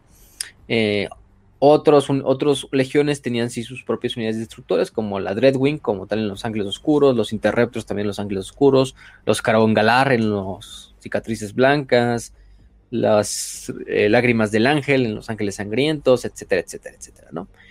en el caso de los Piroclastes en las Salamandras, pero en el caso de los Ultramarines simplemente se les denominaba Marines Destructores. O sea, no, no había mucha de este desmadre. O también escuadrones eh, mortales entonces, lo que hace Gilliman es enviar estas tareas, estas misiones de abordaje hacia las naves enemigas. De hecho, tienen bastante éxito algunas de estas partidas de Ultramarines que, que abordan naves y con estos arsenal prohibido de destructores, pues destruyen las naves desde dentro. Pero mm, lo que hace Tok Derenot es mover su nave hacia lo que es el arco de, fuego de la Samotracia y de la Cabascor. Eh, gran parte de lo que es la Profundis es, es dañada, pero bastantes fragmentos de lo que es la propia barcaza incluso se van y se incrustan dentro de lo que es la samotracia. Entonces la samotracia, eh, aunque tiene la ventaja y de hecho la profundis queda bastante mal herida en cuanto a pierde sus escudos, pierde sus, sus defensas principales, esto le permite que bastantes portadores de la palabra aborden lo que es la, la samotracia. Eh, Gilliman personalmente lidera un contraataque, incluso acaba con la vida de Tok Derenot en combate singular che, Gilliman, para él es un, este, un dulce, ¿no? Esta mamada, ¿no? Pum, acaba con el contraataque. Gilliman cae en otra emboscada, esa si no se le esperaba, por dos apóstoles oscuros, Fael Rabor y Corbondor, cada uno con una atame. Recordemos que las atames eran estas espadas hechas a partir de fragmentos de la anatame, que era la original con la que se hirió a Horus para eh, convertirlo en traidor. Eh, y Erebus las había dado una, eh, una a bastante de sus comandantes favorecidos, a apóstoles oscuros, para que les utilizaran. Entonces recordemos que la habilidad de estas atames es que si se le comanda el nombre de alguien en específico, pues esta espada va a lograr su cometido de cualquier forma. Por eso es que Horus, pues, una herida en el hombro, que aparentemente para, nadie sería mortal y menos para un primarca, eh, pues casi lo pone, lo pone entre, entre la vida y la muerte, ¿no? Porque es pues, una espada demoníaca, una espada disforme. Tiene esta habilidad de que aquel que se le nombre, que se le ata, pues lo va a llevar a la muerte, inclusive con la herida o con el rasguño más pequeño, ¿no? Gilliman acaba rápidamente con los dos apóstoles oscuros. Este, estos cabrones pues simplemente se burlan en su cara. Eh, de que según ellos ya ganaron. Y lo que hacen eh, para este punto es cuando ya el resto de la flota de los ultramarines llega al sitio de la batalla. Logra rodear a lo que es la nave de Gilliman aislarla para protegerla y acabar con el resto de la flota de lo que son los portadores de la palabra y los amos de la noche. Eh, y así también aves de los, de los, de los devoradores de mundos, que también acompañaban. Después de la batalla lo que hace Gilliman es capturar a bastantes navegadores. De estas naves que ya habían sido destruidas o inutilizadas, se abordan y antes de que los navegadores puedan cometer alguna, hagan una traslación, invoquen un demonio o incluso se quiten la vida, lo que hacen los escuadrones es irlos y los capturan. Entonces, ¿por qué capturar navegadores del caos si tú como imperial tienes a tus propios navegadores? Bueno, es muy obvio. Si alguien sabe cómo manejar o cómo viajar dentro de la tormenta de la ruina, pues son los navegadores del caos, ¿no? Entonces, es el problema principal. Eh, si sabemos que son navegadores corruptos, lo único que merecen son la muerte por traicionar al emperador y por seguir estos pinches dioses oscuros pero pues por otra parte los necesitas para, para llegar a cabo y para salvar a tu amado imperio. Desde cierto punto, pues por eso la Inquisición usualmente se queda fuera de las cosas de los Space Marines, porque saben que en cualquier momento que se pongan a investigar cualquier cosita pequeña se van a encontrar algo que no quieren encontrar. Ajá, es como que ah, no vamos a preguntar. no vamos a preguntar simplemente. ¿Qué que se meten demonios en su cuerpo? Oh, no, no tú ignóralo. Por eso digo que cada quien por su lado, ¿no? Hay que respetar la privacidad. sí. Exactamente. Y pues el, el, el pedo es ese, entonces pues capturas a estos cabrones y los vas a llevar a tus naves. Tú también tienes bastantes problemas porque pues estos güeyes en cualquier momento te invocan un puto demonio ahí o manejan información que no deberías o te sabotean. Pero pues la mayoría se les pone bajo bajo cadena, bastante bien custodiados, entonces pues, se les va a poner en las naves lealistas para que las las manejen en conjunción con los navegadores normales.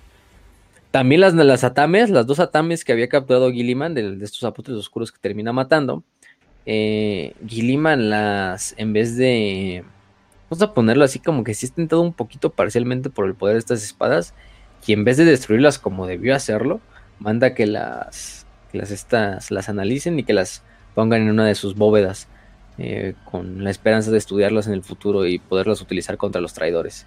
No creo que sea una buena, una buena idea, pero bueno, este... Hay que darle pues puntos por ¿quién lo, ¿quién lo, puede culpar?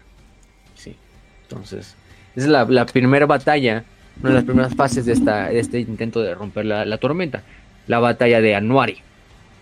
Esta batalla donde se le va a intentar prácticamente lo que es capturar a estos. Bueno, es una batalla que hasta cierto punto sale sale de la nada, o sea, es una batalla que no, que no se esperaba ninguno de los dos, ni Gilliman, ni el propio, ni propio eh, León, ni nada de esto.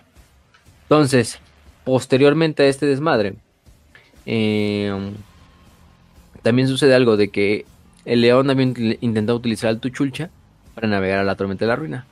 Pero desafortunadamente el Tuchulcha, siendo así un artefacto bastante exacto y de hecho utilizado para eso, dirías, oh, es perfecto, pues tenemos al Tuchulcha ya para que queramos navegadores, esta madre nos permite hacer saltos exactos y teletransportes, pues utilizamos eso.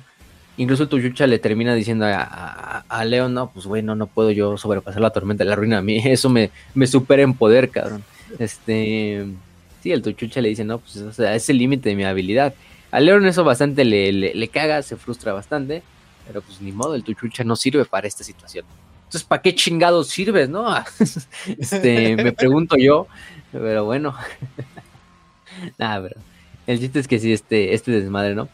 Em, pero bueno, entonces, durante la siguiente parte va a pasar uno que es la batalla de Pyran, o Pirran, no sé cómo se pronuncia del todo. Esta batalla de Pyran, que procede a la batalla de Anuari, eh, es, este, las naves finalmente, las tres flotas, pues ya pueden como tal entrar a la disformidad de una manera más libre, más libre, vamos a ponerla así simplemente, este, más maniobrable. Algunos de estos navegadores, pues sí terminan compartiendo sus secretos y terminan encontrando estos, estos atajos para llevar a cabo lo que es la, la, la ayuda sobre los, los, los lealistas. Pero en una de esas, eh, cuando están viajando a través de la disformidad, son, este, son, son vomitados por la disformidad de repente, así de la nada, a lo que es la realidad o al materium. De nuevo. ¿Por qué? Por, aparentemente por la presencia de una barrera masiva dentro de la disformidad que no permite el tránsito de lo que es la de lo que es la, la, flota entera más allá de donde está esta barrera. Esta barrera, eh, eh, este, como tal, es una barrera que es, algo difícil de entender, a menos que lo lean. Es una, es una, es una fortaleza que esta fortaleza como tal es una fortaleza que está tanto en el materium, pero al mismo tiempo no está. Está en el espacio real, pero procede de la disformidad.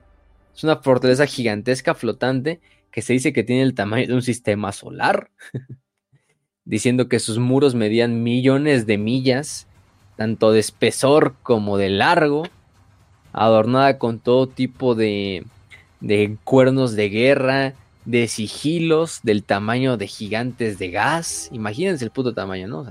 O sea, tan solo imaginarlo ya hasta cuesta, ¿no? Este. Incluso cuando lo ven, pues los pinches tres primeros que dicen, no mames, ¿cómo esta madre puede existir? No, o sea, es algo que supera completamente la, realidad, pero, pero pues aquí está la chingadera, ¿no? Y lo que hacen es empezar a bombardear eh, con la, con lo que es la, con las tres flotas, prácticamente las tres flotas empiezan a hacer bombardeos, vamos a ponerlo orbitales, bombardeos de exterminatus combinados sobre lo que es la, sobre lo que es la, fortaleza sin ningún éxito, o sea, completamente sin efecto, la, barrera como si no le pasara nada, como si ni siquiera estuviera ahí, como si simplemente la energía de los bombardeos la traspasara. Eh, la única prácticamente este, dice, no, pues no podemos encontrar, no, o sea, no podemos rodearla como tal. O sea, el camino es por aquí. No podemos rodearla porque por el otro lado está la pinche tormenta de la ruina. Es el único puto camino que estos cabrones se pueden saber. Entonces, pues, ¿cómo putas hacemos esto para sobrepasarlo? Sanguinius pues llega como esta idea de, pues la única opción es romper y, penetrar una parte de la, de la, de la fortaleza. Este, y Sanguinius, Sanguinius también tiene la idea de, bueno, esta madre es imposible que en el plazo de siete años o más o menos de cuatro años que lleva la guerra, este, fuera construida por manos humanas o incluso manos senos, ¿no? Esta madre tiene un origen disforme. Incluso tú dijeras, bueno, esta madre lleva millones de años ahí, es imposible que la hayan hecho humanos o, senos, ¿no? Bueno, quizá los necrones, pero pues, todavía no había necrones. este, aunque bueno, siempre va a quedar en mi misterio eso de, ah, ¿por qué? ¿Qué pedo con Sanguinius y el, y el Rey Silente? este, es otra historia, eso luego lo, luego lo hablamos. Pronto. Deduzco que pues toda esta, esta fortaleza está en el espacio real, pero su origen es totalmente disforme. Y entonces está de cierta manera anclada al Materium a través de las forjas demoníacas del mundo más cercano, que es el mundo de Pyran, que es un mundo eh, del mecánico, que posteriormente a su conquista traidora se convirtió en forjas demoníacas y prácticamente lo que permitía o lo que hacía Pyran era ser la puerta o el centro de energía desde el cual se generaba esta fortaleza en el espacio real, siendo esta fortaleza un constructo puramente de disformidad. Sanguinius convence finalmente a León y a, Gilliman de lanzar un asalto a Pyran para de esta manera pues romper lo que es la base o el, el, ¿cómo se dice? El, el, sí, el ancla de lo que es este, de esta, de esta barrera. Eh, y pues con esto, las fuerzas traidoras se dirigen hacia lo que es Pyran a toda velocidad, así eh, encabronados.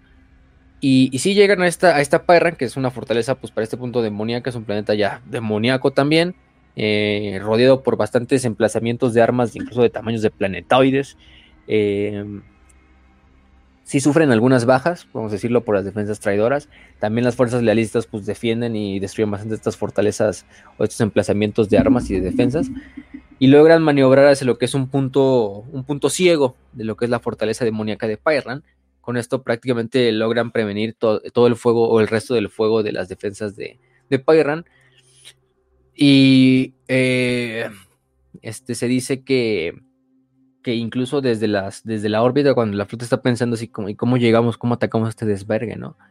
Se dan cuenta de, no mames, o sea, todas las forjas demoníacas del planeta, que estamos hablando de forjas demoníacas del tamaño de, continentes, o sea, son complejos eh, industriales demoníacos, ta madre, gigantescos, em, y protegidos por aparentemente hordas infinitas de demonios, eh, de tecnomagos, de astartes, eh, no tanto astartes, casi no había, más bien simplemente eran demonios y, cuantos miembros del mecánico oscuro.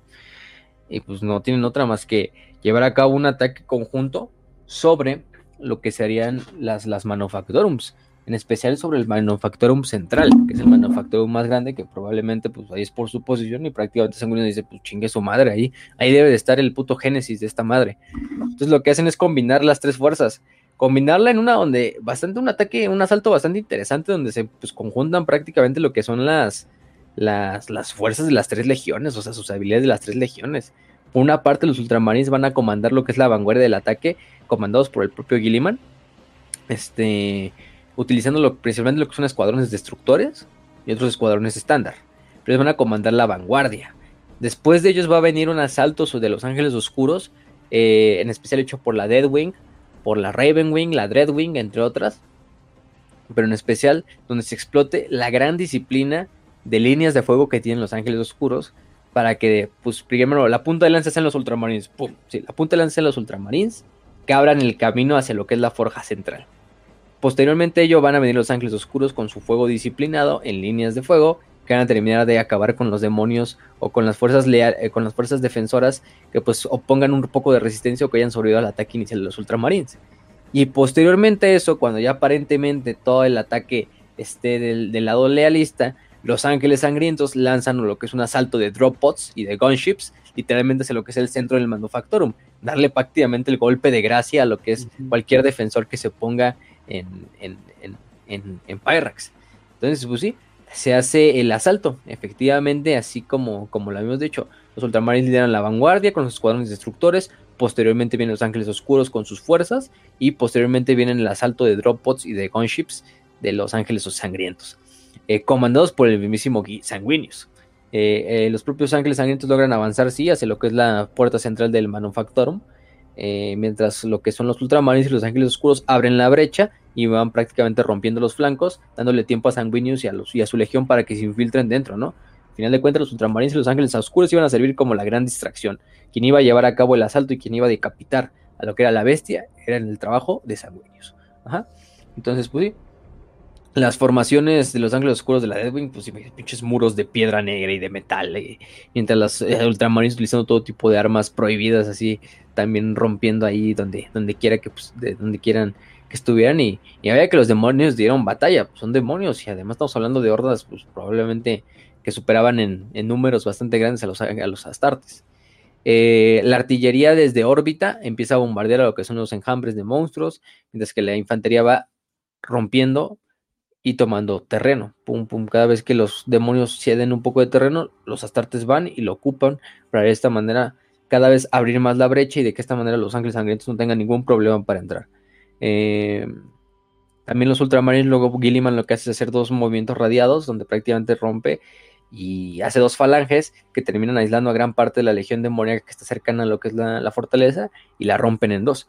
Eh, entonces eso hace que los demonios entran, tengan que entrar en diversos frentes y ellos tengan que pasar a la defensiva. Quien está ahora a la defensiva son, son totalmente los demonios. Los demonios están incluso hasta cierto punto manteniendo su, ground, ¿no? Haciendo su last stand casi casi. Este, este, simplemente los ultramarines siguen moviéndose, moviéndose, moviéndose junto a los ángeles oscuros del otro lado. Mientras tanto, Sanguinius finalmente ya interviene y entra lo que es la, la Manufactorum. Dentro de la Manufactorum, pues te digo que este, todo tipo de entidades, bastantes problemas para los ángeles sangrientos, porque aparentemente incluso estas entidades se manifiestan en lo que es el propio aire y la neblina de lo que es la, el manufactorum. Muchas, muchas bajas, sí, muchas bajas para los ángeles sangrientos. Un, avance, pues lento, doloroso, pero finalmente un avance. Está bonito. Este, em, incluso poniendo cargas de, de Melta Charge o cargas Melta en bastantes puntos vitales de lo que es la Manufactorum para destruirla sin mucho éxito. Llega un punto donde incluso el propio Sanguinius es aislado completamente en una batalla contra un heraldo de Sinch. Recordemos que los heraldos de Sinch son un tipo de demonio, son horrores, de hecho son horrores rosas, eh, que prácticamente eh, son los escogidos por, por, el, por el padre del cambio, el señor del cambio, y que de esta manera tienen el suficiente poder, son hechiceros de las legiones de Sinch, eh, incluso el poder, yo diría, hasta cierto punto, de algunos grandes demonios. O sea, estos heraldos de Sinch no son cualquier, no son una rosa cualquiera. Estamos hablando de los mejores hechiceros de las legiones demoníacas del Señor del Cambio. Los hay en diferentes versiones, los Chaincasters, los Fluxmasters, los Fate Schemers y no sé cuántas mamadas, pero eso no nos interesa tanto. Vamos a decirlo, o sea, es un, es un contrincante poderoso, no es cualquier cosa. Este, hasta cierto punto, pues, los, los ¿cómo se llama? Eh, el, chiste es de esta parte. Entonces, pues entran en este combate. Eh, el ángel ahí es, es, sobrepasado por sus visiones proféticas, en parte por, lo, por las propias, por el propio poder hechicero, hechicero de, del Heraldo de Sinch. Incluso va teniendo esta visión de, un millón de muertes, casi casi, de su muerte a, manos de Horus, a bordo del espíritu vengativo. Eh, Incluso dentro de todas estas visiones ve un, una alternativa donde aparentemente logra con su espada, con la Blade and Carmine, que es la espada de, Sanguinius, darle un golpe a Horus y tumbar. Entre todas esas, pues dice, dice, tiene estas visiones, y en esta última visión donde ve efectivamente que acaba con la vida de Horus, en realidad esta visión no es una visión del todo. Está teniendo la visión pero el mismo Sanguinius hace eso en, la, en, el, en el, espacio real o fuera de la visión y con esto logra prácticamente matar al heraldo de Sinch. O sea, el, que aparentemente se ve como Horus en la visión es el heraldo de Sinch, simplemente eh, jodiendo a Sanguinius psíquicamente, poniéndole estas visiones. Sanguinius a pura fuerza de voluntad logra salir, romper la, mentira detrás de la ilusión y acabar con la vida del heraldo de Sinch, ¿no? este, al acabar con la vida de Heraldo de Sinch, también se da cuenta que acaba con prácticamente lo que es el corazón de la, de la, de la. Y el Manufactorum empieza a colapsarse sobre sí mismo, como si hiciera una grieta disforme sobre donde estaba el núcleo. Los ángeles oscuros, sangrientos y, y, y Ultramarino no tienen otra más que empezar a evacuar, chingue su madre. Hagan una retirada ordenada, eh, regresen las gunships, regresen las droppods, regresen todo lo que puedan y vámonos de vuelta a las naves, chingue su madre, porque lo que pasa con Pyran es que se empieza a colapsar sobre sí mismo. Eh, al destruir el corazón del Manufacturum, se destruye el corazón pues, como tal del núcleo, el planeta se desestabiliza y se empieza a colapsar. Entonces los Astartes tienen otra más que, más que evacuar y salirse en chinga. Con Pyran destruido, finalmente la puerta masiva dentro de lo que es la fortaleza demoníaca que se colapsa y se rompe lo que es la fortaleza esta disforme que se había sobre, sobre, la, sobre Pyran. Finalmente se rompe y ya las flotas listas sobrepasan lo que es la, la, brecha, de esta manera rompiendo lo que es la mayor parte de los emplazamientos de, del bastión y llegar hacia lo que es el centro de la tormenta de la ruina. Que este centro de la tormenta de la ruina pues los va a llevar a nada más y nada menos que a Davin. Que a Davin. Davin, entonces, eh, el viaje a Davin no es un viaje tampoco fácil. Vamos a ponerlo así. Este, durante el camino, las flotas realistas sí tienen esta ventaja de que tienen los navegadores traidores, de que todo este pedo ya saben más o menos cómo, cómo pueden hacer este desmadre. Pero eh, se dan cuenta que pues dentro de la disformidad hay todo tipo de, de horrores, de todo tipo de, de entidades. De hecho, por ahí conocen una entidad o se escuchan palabras de una entidad que es la misma destrucción, ¿no? Como, como como el peregrino, el pilgrim.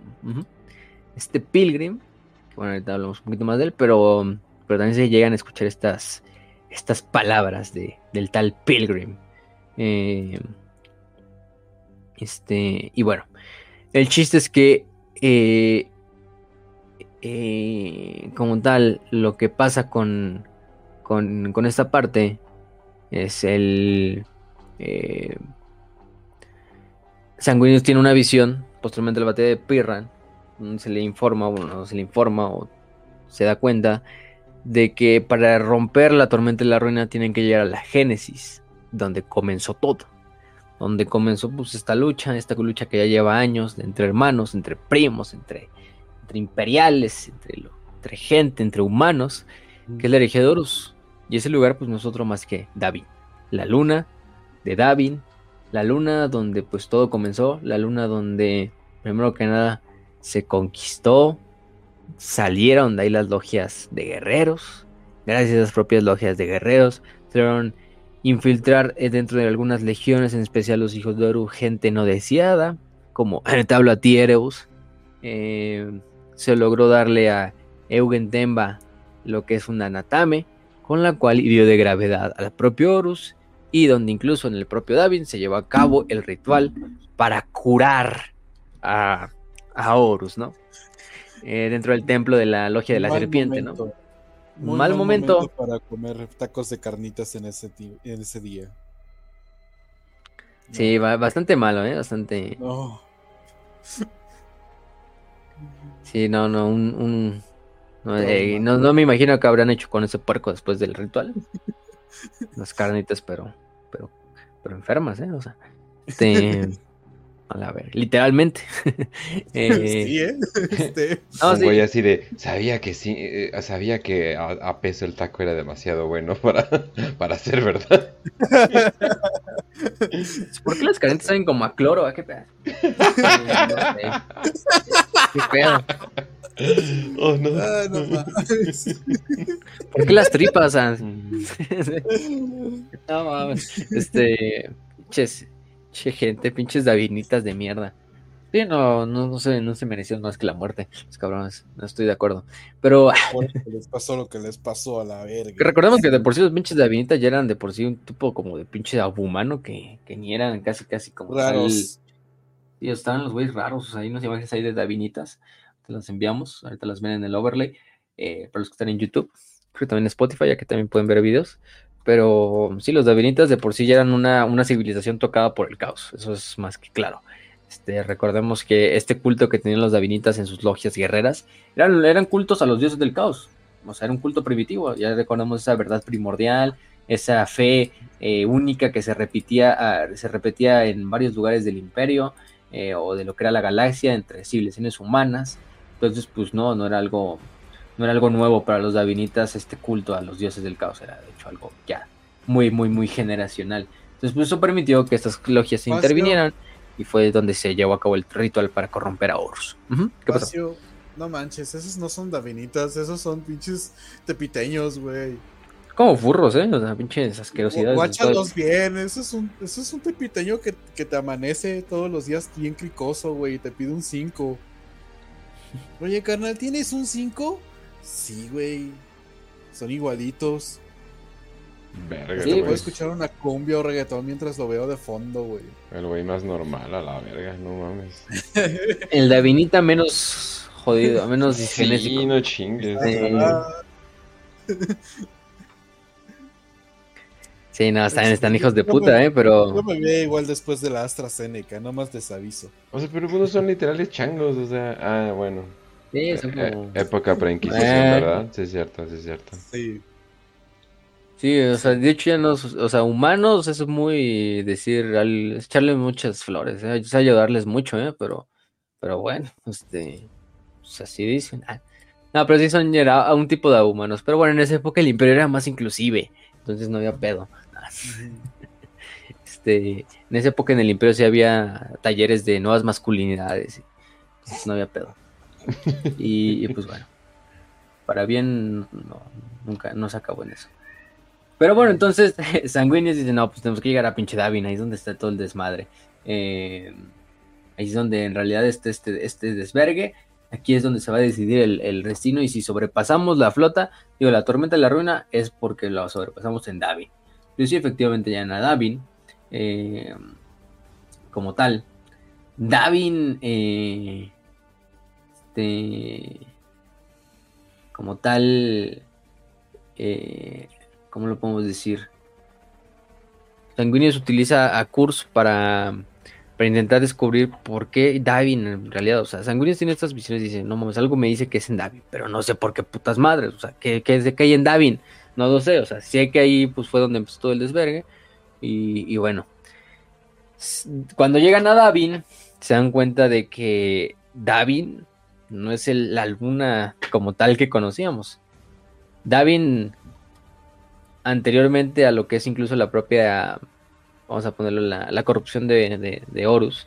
Digamos que Davin era así un mundo peral, un mundo desértico con muchas ruinas, que, que es una, una, una antigua civilización primitiva que es la que está actualmente, eh, con bastantes valles, sabanas, un, una luna muy diversa en cuanto a sus biomas. Recordemos que cuando supone, sobrepone esta parte de que de de, de, la, de la tradición de Aorus, que es totalmente corrompida por los efectos de, del poder de Norgol, ¿no? O de Nurglet, como le decían los davinistas, los davinitas, entonces altera totalmente el ecosistema. Y aparte, cuando finalmente llegan lo que son la, la, las, las, fortalezas y las flotas de los tres primarcas, se encuentran con un, con un panorama muy, muy, muy tétrico.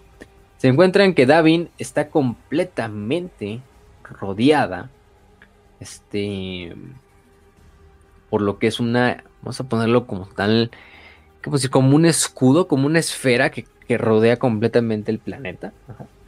Este hecha a partir de huello de, de, huellos, de huesos de trillones de, de personas de seres humanos y de otras cosas que no sé qué sean.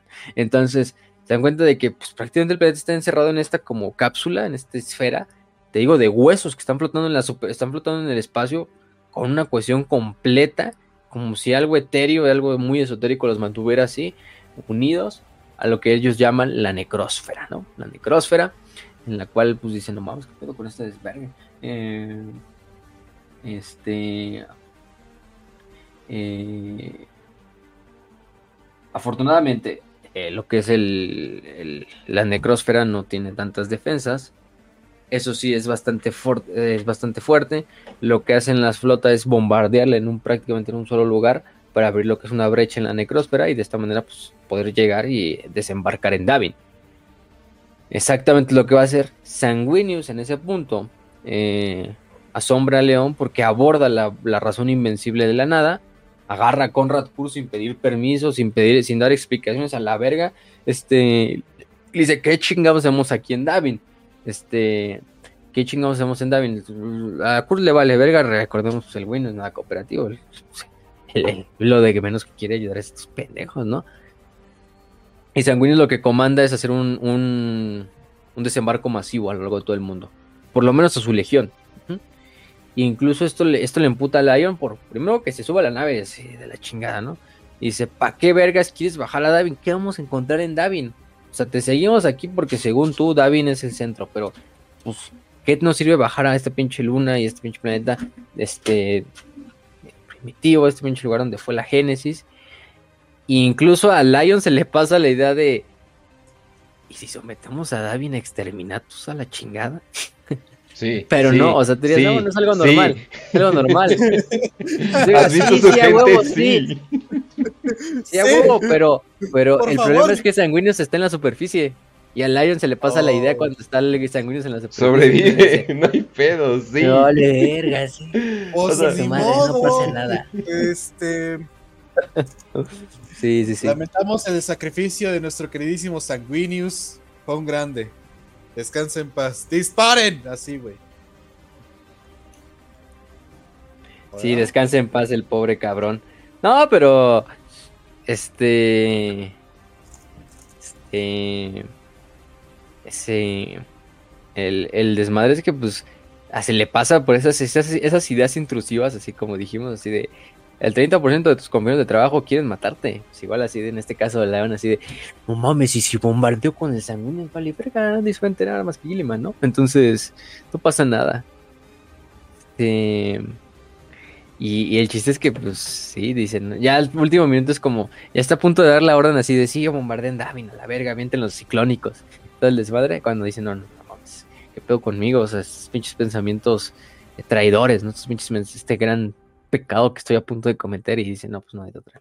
Y lo que hace pues, el león ya es desembarcar junto a sus tropas y junto a las de Gilliman, ya con Davin acompañando a lo que es el asalto de los de los de los ángeles sangrientos. Entonces Tico abre esa brecha en la necrosfera y se empieza a hacer el, asalto de desembarco, el desembarco sobre Normandía, en este caso el desembarco sobre Davin, pum, pum, pum, pum, así, las tres legiones, imagínense, las, de las tres quizá legiones más legendarias, más recordadas, sigue siendo un pinche desembarco, viendo droppots, gunships, verdes, rojas y azules, negras, desembarcando, mientras toda la flota más grande que se ha visto quizá en, en, cientos de años está sobre, la, sobre Davin, está también con, con misiles ciclónicos y todo tipo de armas para bombardear.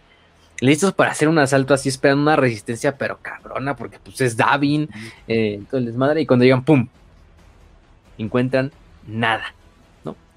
Aparentemente no hay oh. nadie todo está fantasma, donde desembarcan la superficie continental, los pueblos, las ruinas, totalmente deshabitadas, como si nunca hubiera habido ningún rastro de vida humana en ese planeta, como si nunca nadie le hubiera visitado. Entonces, pues dices, ¿qué pedo, no? Hasta cierto punto nos podemos ir explicando de, ¿y esos huesos que están en la superficie no serán de la gente que no está aquí? Entonces, pues son de las intrigas ahí que van haciendo los, estos primeros y pues no tienen otra más que empezar a, viajar. Llevan eso sí a, a Kurs, a cadenas prácticamente, y arrastras este, con ellos, y, viajan hacia lo que es el templo, al templo de la Logia de la Serpiente, donde fue donde Horus fue sometido a este ritual por Erebus y fue corrompido, ¿no? Este, Sanguinius de hecho entra al templo, se para frente al altar donde donde, donde, donde el mismísimo Horus va y proclama que va a cambiar el destino y que va a liberar esta galaxia de la tiranía de su padre, y sino que la galaxia se queme. Este, esto aparentemente activa a Davin de cierta manera. Es decir, en el momento en que Sanguinius se pone frente al altar, en el mismo lugar donde Horus proclamó su, su segunda venida, este, Sanguinius activa algo activa algo que pues de repente agarra desprevenidos a todos los primarcas, a sus legiones y dicen, ¿qué putas más está pasando, no? Eh, a lo largo de prácticamente todo lo que es Davin, se empiezan a hacer tormentas disformes pequeñitas, o sea, tormentas disformes localizadas. Una de ellas se forma, forma un portal y este portal prácticamente en cuestión de una milésima de segundo absorbe a Sanguinius. Pum, lo jala, o sea, lo jala hacia adentro. Este, Gilliman y el león se dan cuenta, pues, reaccionan rápido y se dan cuenta que no mames, Sanguinius lo jaló el puto portal. Intentan, de hecho, abrir el portal, intentar intentar, a, intentar alcanzar a, Sanguinius. Este. Em, como tal. Eh, eh, esta, esta, parte. Mientras tanto, lo que hace este, este cabrón Kurz aprovecha para, para intentar eh, como pues nada más simplemente como intentar liberarse, pero el mismo Kurz te dan a entender que él no puede ver ninguno, no, no, tiene visión de lo que está a punto de pasar, o sea, no puede como él ver el futuro, como incluso el Kurz intenta verlo, así de qué pedo que va a pasar ahorita, pues si no, no, como que se le bloquea ese poder en ese momento.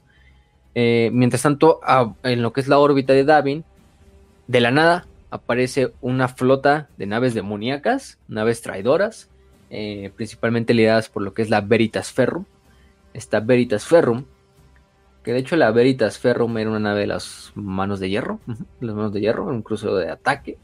Este, no hemos hablado de él, de hecho, pero cuando hablemos de, es que no, no sé si hablar de esa novela del todo, la de la maldición de o la de Damnation of Pythos. Es una novela, a cierto punto es algo muy, muy, muy, muy, muy aislado. El chiste es que para un, breve, un breve resumen, la Veritas era una nave que sobrevivió a lo que es la, la, la, batalla de, Isban 5, comandado por el capitán Durus Atticus.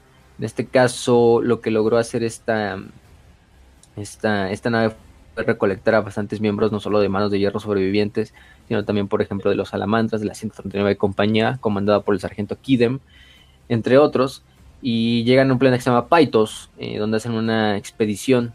La expedición a Paitos no acaba muy bien, eh, prácticamente son poseídos o todos los, legionarios de esta, de esta misión a Paitos son finalmente tomados o corrompidos por un demonio conocido como Madail. Madail el sin el indiviso el individido. No sé cómo lo tradujeron en español, la verdad. Este y pues esa, es esa parte, ¿no? Que de hecho van a ver una imagen de Madail. El cabrón es ese. Eh, que también fue, fue, si no me recuerdo, en Kalt también se le menciona en la batalla de Kalt en el, libro. Es uno de los demonios que es invocado por Erebus durante, este, durante esta parte. Ajá. Y pues unos senos habían construido en este mundo de Pythos unas como beacons para traer prácticamente lo que es este, este grupo, ser eh, eh, como tal corrompidos por este tal Madail y luego utilizar sus naves, en este caso la Veritas Ferrum, la nave insignia, para comandar Madail a esta fuerza demoníaca, a esta, a esta, esta, flota demoníaca de esta emboscada. Eh, este, como tal, ¿no? Eh, de hecho, esa, esa novela. No, no, no, vamos a hablar de ella, no vamos a hablar de la novela de Paitos, porque sí, ya tendríamos que hablar de eso, o sea, tenemos que regresar en el tiempo. Pero es una buena novela, yo creo, no es, no es como la del espíritu, venga, no la del espíritu metido, la de... Eh, el abismo, ¿cómo se llama? La del abismo, el eterno aviso, esa mamada. Este, que es una novela que... Creo que sí, ¿no? Bueno, esa, en la batalla del abismo, por el abismo, creo que se llama.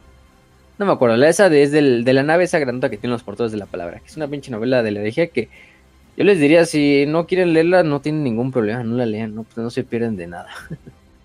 este. Y bueno, el chiste es que eh, el propio Madael es, toma el comando de este Veritas Ferrum, comanda también a lo que es la propia flota y empieza prácticamente a romper y destruir bastantes mundos imperiales, crea esta flota del caos, eh, aventando los regalos de los poderes ruinosos, en una misión hasta cierto punto religiosa, en la cual se encarga de, de, de, esparcir los regalos del caos sin dividir, por eso se le llama así.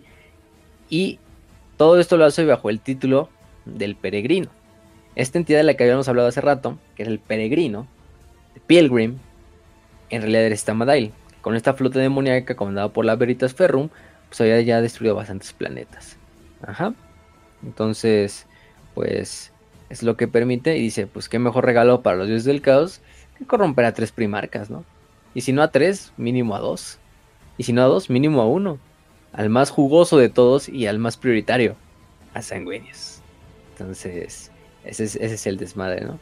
Eh, cuando a Madail los leales intentan sobrepasar la tormenta de la ruina, se da cuenta Madail que pues efectivamente, pues estos cabrones están intentando sobrepasar. Entonces, pues ahí está Sanguinius, vamos a por él. Este. Y bueno, entonces Madail comanda la, la, la, flota que está en, órbita, atacando lo que es la, a la, la, la flota lealista. Ajá. Y, y bueno, eh, también por ejemplo ahí se nos habla de cómo la, la Veritas Ferrum llega y lo primero que hace es acabar por ejemplo con lo que es la, la, el crucero de los manos de hierro, el Stenelus. El Stenelus este, eh, fue comandado por un, por un, ¿cómo se llama? Eh, capitán de los manos de hierro, conocido como Calibus, que de hecho está presente en la batalla y es de los primeros en morir cuando su crucero es destruido completamente. Él y, todos sus miembros de su, de su legión que están a bordo pues, son destruidos por, la, por el primer ataque de Madaili de su flota. Eh, lamentablemente. Es una de las bajas de comandantes en, la batalla. Pero bueno, dentro, ¿qué está pasando con Sanguinius? Mientras tanto, Sanguinius está en una visión, después de ser teletransportado por este, este portal, de repente Sanguinius aparece en Terra, en un jardín dentro del Palacio Imperial. Este, por primera vez experimentando una visión que no era su muerte a, bordo del espíritu de Engatido. Luego ve a Lorgar muerto a sus pies y todos los demás primarcas traidores encadenados ante él, como si los trajeran a él, como si fuera un tributo, así de, aquí están sus hermanos traidores. Lorgar muerto. Wow, lo lograste, este, lo lograste Sanguinius, todo salió bien al final, wow, increíble, increíble. Solo fue un mal sueño, fue una pesadilla. Este... Pero... Pero sí, no, todo salió bien, perfecto. Incluso sale el propio, el propio emperador y lo congratula así de hijo. Pues el verga. Incluso lo nombra en esta visión Imperator Regis, a la verga, o sea, regente del imperio. Este, el regente del emperador, nada de señor de la guerra, nada del lord comandante, nada del lord protector. Imperator Regis, a la verga. Tiene esta visión. Este, eh, y se supone que en la visión, propio Sanguinius, como regente, empieza una campaña donde va purgando el imperio de todo tipo de corrupción, de maldad, de rastro demoníaco, y prácticamente la galaxia queda a su merced, ¿no? Este. Dice, obviamente, ¿qué pedo? O mi padre no es así, mi padre no es de, ah, sí, güey, aquí te comparto el poder, ¿no? este, no, pues no, o sea, este, no mames. Dice, esto, esto, esto, y los manerismos del emperador, así, pinche emperadora, este, joteando, ¿no? Yo creo, no sé por qué dice los manerismos, pero eh, empieza a sospechar, dice, no, esto, no es así. Y ahí en último momento agarra su espada, corta la imagen del emperador como si apuñalara a su propio padre y se descubre que es el propio demonio de Madail, simplemente en disguise intentando, intentando venderle una realidad que obviamente para Sanguinius la recompensa de Sanguinius no se encuentra ni en el poder ni en el control. No, Sanguinius es el más puro de los primarcas por algo. Sí, tendrá su rastro de, de, de ¿qué le puedo decir? Locura, corrupción, como la tienen sus hijos. Pero lo más importante de Sanguinius es que en ningún momento ese pinche rastro y locura se asoma para poder controlarlo. Entonces hay que darle ese, ese, esa revelación. Entonces se le revela la presencia de Madail.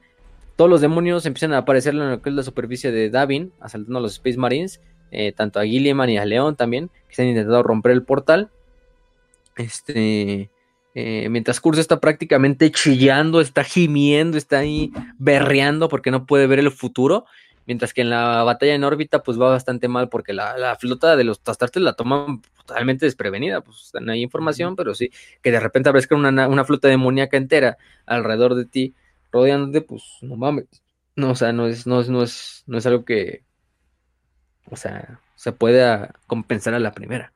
Eh, y el problema es que también cada nave destruida por la flota demoníaca de Madail es renacida o revivida o es poseída, si lo quieres ver, como un Hulk ahí totalmente este, cambiado y disforme y deforme eh, por las fuerzas demoníacas. Entonces, nave ángel oscuro, sangriento ultramarín que está destruida, se va al lado, se va al lado traidor. La Veritas Ferrum parece que nada le puede hacer pinche daño, ¿no? O sea, destruyendo naves imperiales con fuego de la disformidad, incluso comiéndose algunas naves, así literalmente la nave como si tuviera, o sea, porque la nave para ese punto ya es un, es un ingenio demoníaco más que una nave, con sus propias fauces comiendo otras naves más pequeñas. La Samotracia es destruida, que es la nave insignia de, de, Gilliman. Este, eh, cuando intenta llevar lo que son torpedos ciclónicos en, a quemar ropa contra lo que es la Veritas Ferrum. Eh, para horror de los imperiales, la Samotracia es totalmente destruida, pero la Veritas Ferrum no le pasa nada. El único daño que tiene rápidamente lo regenera como si a la propia nave le volviera a crecer carne, ¿no? En esa zona. Este, pues, al parecer la pinche nave no puede ser detenida por nadie, por nada, ni por las mejores naves de conjuntas de de de del este de, de la de los de los lealistas, ¿no? Eh, y pues esa parte es en cuanto aparentemente la batalla está yendo al culo. Eh, y pues bueno, eh, dentro del portal de Davin, Sanguinius y Madail entran en un duelo. Este, Madail va jalando también prácticamente, o va aventando más hordas demoníacas a lo largo del portal para prevenir que Illiman y León, el León rompan y puedan entrar a lo que es la, a la portal y ayudar a su hermano. La hueste demoníaca incluso trae a un Soul Grinder. Estos, ¿Cómo los pusieron en español? En Total Warhammer se llaman. Este. Tritura almas, tritura almas, yo creo. más o menos. Algo así. Sería la, traducción, literalmente. Entonces, los Soul Grinders, para los que no sepan, ya lo hemos hablado. De hecho, Bastor se especializa en estas madres porque los crean en la Forja de las Almas, que es donde Bastor es patrón. que son un tipo de ente mitad demonio, mitad máquina, que es una mezcla entre una araña eh, robótica y potenciada por el Dark Mechanicum y el cuerpo de un demonio, ya sea de uno de los cuatro dioses o sin dividir. Eh, ahorita fueron muy famosos porque salieron en, como tal en, Total War Warhammer, comunidades para el caos, aunque sea fantasy, se ve bien cagado porque pinche güey así con un cañón, pa, pa, pa, y, así, y, es fantasy así a la verga, pero este, eh, digo, no, no tengo problemas tampoco.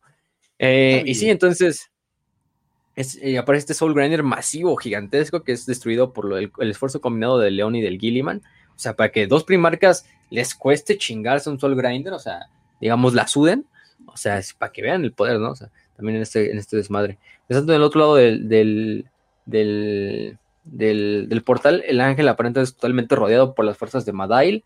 Este le dice, no, pues, este, como tal, eh, dice, pues, Sanguinius, aquí yo como predicador del caos sin anuncio que tú servirás, este, o o morirás, ¿no? Eh, porque de una u otra forma, Horus es una vasija imperfecta y le, y le, manda, y le dice a Sanguinius, tú tienes que acabar con tu hermano. Tienes que acabar con tu hermano como lo ves en las visiones, como lo viste en esa visión prácticamente que tuviste ahí en, en eh, y tú debes de tomar su, su, lugar como War Master, ¿no? Como señor de la guerra, como elegido. Este, y bueno, tú dirías, a ver, Sanguinius no va a caer ante esa, no mames, qué pendejo el demonio, ¿no? Y le dice, ¿pero qué crees? Esto no tiene, esto tiene un beneficio. Si tú haces esto y tomas el lugar de tu hermano Horus como señor de la guerra, todos tus hijos, todos tus ángeles sangrientos, se les curará de la rabia negra y de la sed de sangre. Ay, perro, este. Eh, obviamente, Sanguinius pues, es una tentación, digo, Sanguinius, o sea, casi prioridad más grande de su vida después de, la lealtad a su padre y de la misión que significa el imperio, es quizá la de curar a sus hijos, ¿no? De esta maldición que él ve como también parte o culpa. Obviamente Sanguinius pues no va a quedar algo tan fácil, le niega todo lo que le ofrece el demonio, se rompe y, se logra liberar de sus captores, de los demonios que están alrededor. Este, y no vamos, entra otra vez en duelo contra Madail, Sanguinius no pierde tiempo y agarra la Blade en Carmine, prácticamente penetra lo que es el Amadail por el pecho y con la, lanza de Telesto, prácticamente se lo clava en el otro lado, lo clava así entre los dos como si fuera un pinche picaña ahí, o no sé, este pinche Madail. Eh, y sí, o sea, siguen luchando, este siguen luchando. También Madail pues le da una buena, una buena, una buena batalla. Al final es un gran demonio del caos y más del caos sin dividir. Entonces es un gran pedorraje ahí de, de, este desmadre. Eh, así como por ejemplo Samus le da batalla a Dorn, pues igual. Este Madail le da batalla a Windows. Eh, entonces bueno. Entonces van luchando y como que aparentemente van saliendo y entrando al portal. Entonces la pinche batalla es tan, tan grande entre Madail y Sanguinius que los carros van saliendo al Materium y luego se regresan al Materium y así pum, pum, pum. Mientras este Gilliman y Elon están viendo, no mueves, ¿qué pedo? Ahí está el cabrón. E incluso ven cómo se sale la pinche parte de arriba de Sanguinius hacia lo largo del portal. Dicen, no, vamos a agarrarlo así de, jálalo, güey, jálalo. Y ya los bloquean los demonios, ¿no? Este.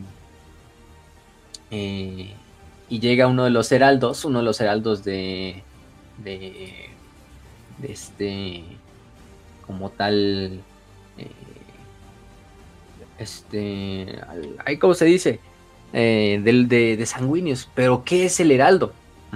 dirán, ¿qué putas más es eso de heraldo? Cuando yo nunca he escuchado esa palabra, ¿no? Eh, tiene que ver con el sanguinor, con la leyenda del sanguinor. De hecho, el rol de sanguinor, para lo que muchos no sepan, es un rol que comienza durante herejía de De hecho, durante el Imperium Secundus. Cuando crean este Imperium Secundus y Sanguinius se convierte en el emperador, vamos a ponerlo así, eh, lo que hace principalmente a Skylon es evitar, por miedo a, que a Sanguinius le hicieran un atentado, principalmente fuerzas traidoras o asesinos traidores, eh, cuando hiciera apariciones públicas para dirigirse a la gente del Imperium Secundus, a Skylon le da una idea de, bueno, ¿qué tal, padre Sanguinius, si hacemos o ponemos a un güey que sea un heraldo y que hable como si fuera tú, ¿no? O sea, que si fuera como si estuviera hablando así, obviamente la gente no va a saber, la gente va a pensar que es tú, efectivamente, pero simplemente por forma de protección. Así es como, como tu doble, ¿no? Así como tu doble por tu seguridad. Así el servicio secreto de los, los de la Sanguinary Guard, así con las gafas y los trajes, así de, este, traigan el doble, ¿no?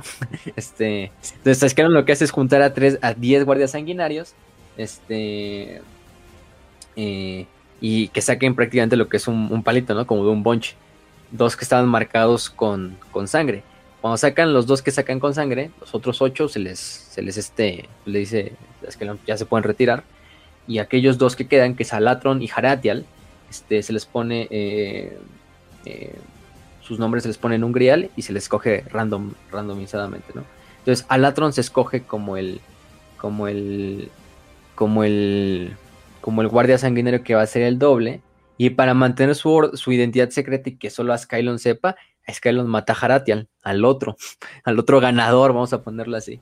Este, de ahí es donde Skylon saca lo que es un, un, yelmo, un yelmo que prácticamente tiene la, la, la, la, cara de Sanguinius, así prácticamente es una réplica de la cara de Sanguinius, pero hecha en un yelmo eh, blanco, que asemeja desde la lejanía lo que es la cara de, de, de y se lo pone en la cabeza a Alatron. Pero lo que tiene este yelmo es que está el rojo vivo. Entonces, al ponerse a Alatron en la cabeza, prácticamente lo que hace el yelmo es fusionarse con la carne, que, pues, prácticamente quema y, la, y, la, funde, así como el hombre de la máscara de hierro, prácticamente, pero así con el, con el guardia sanguinario. Y prácticamente esto hace que Alatron no se pueda remover el casco y para siempre sea este tal Heraldo, este Sanguinor. Ajá. Este, y sirve por su rol por bastantes meses, años, a cierto punto.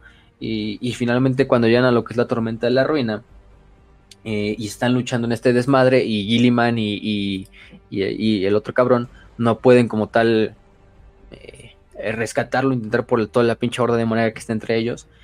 Eh, llega el heraldo, este tal heraldo, la Thor, y se presenta frente a Sanguinius dentro del portal. Le dicen, padre, salga usted, yo tomo su lugar. En, este caso, ¿no?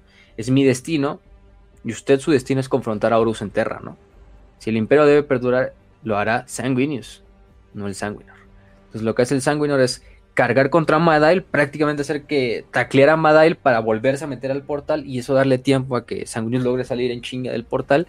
Se, este, Y en el momento en que el propio Heraldo atraviesa lo que es el portal hacia, hacia, hacia, hacia, la disformidad, aparentemente eh, se transforma en esta como forma angelical dorada, este tal Heraldo.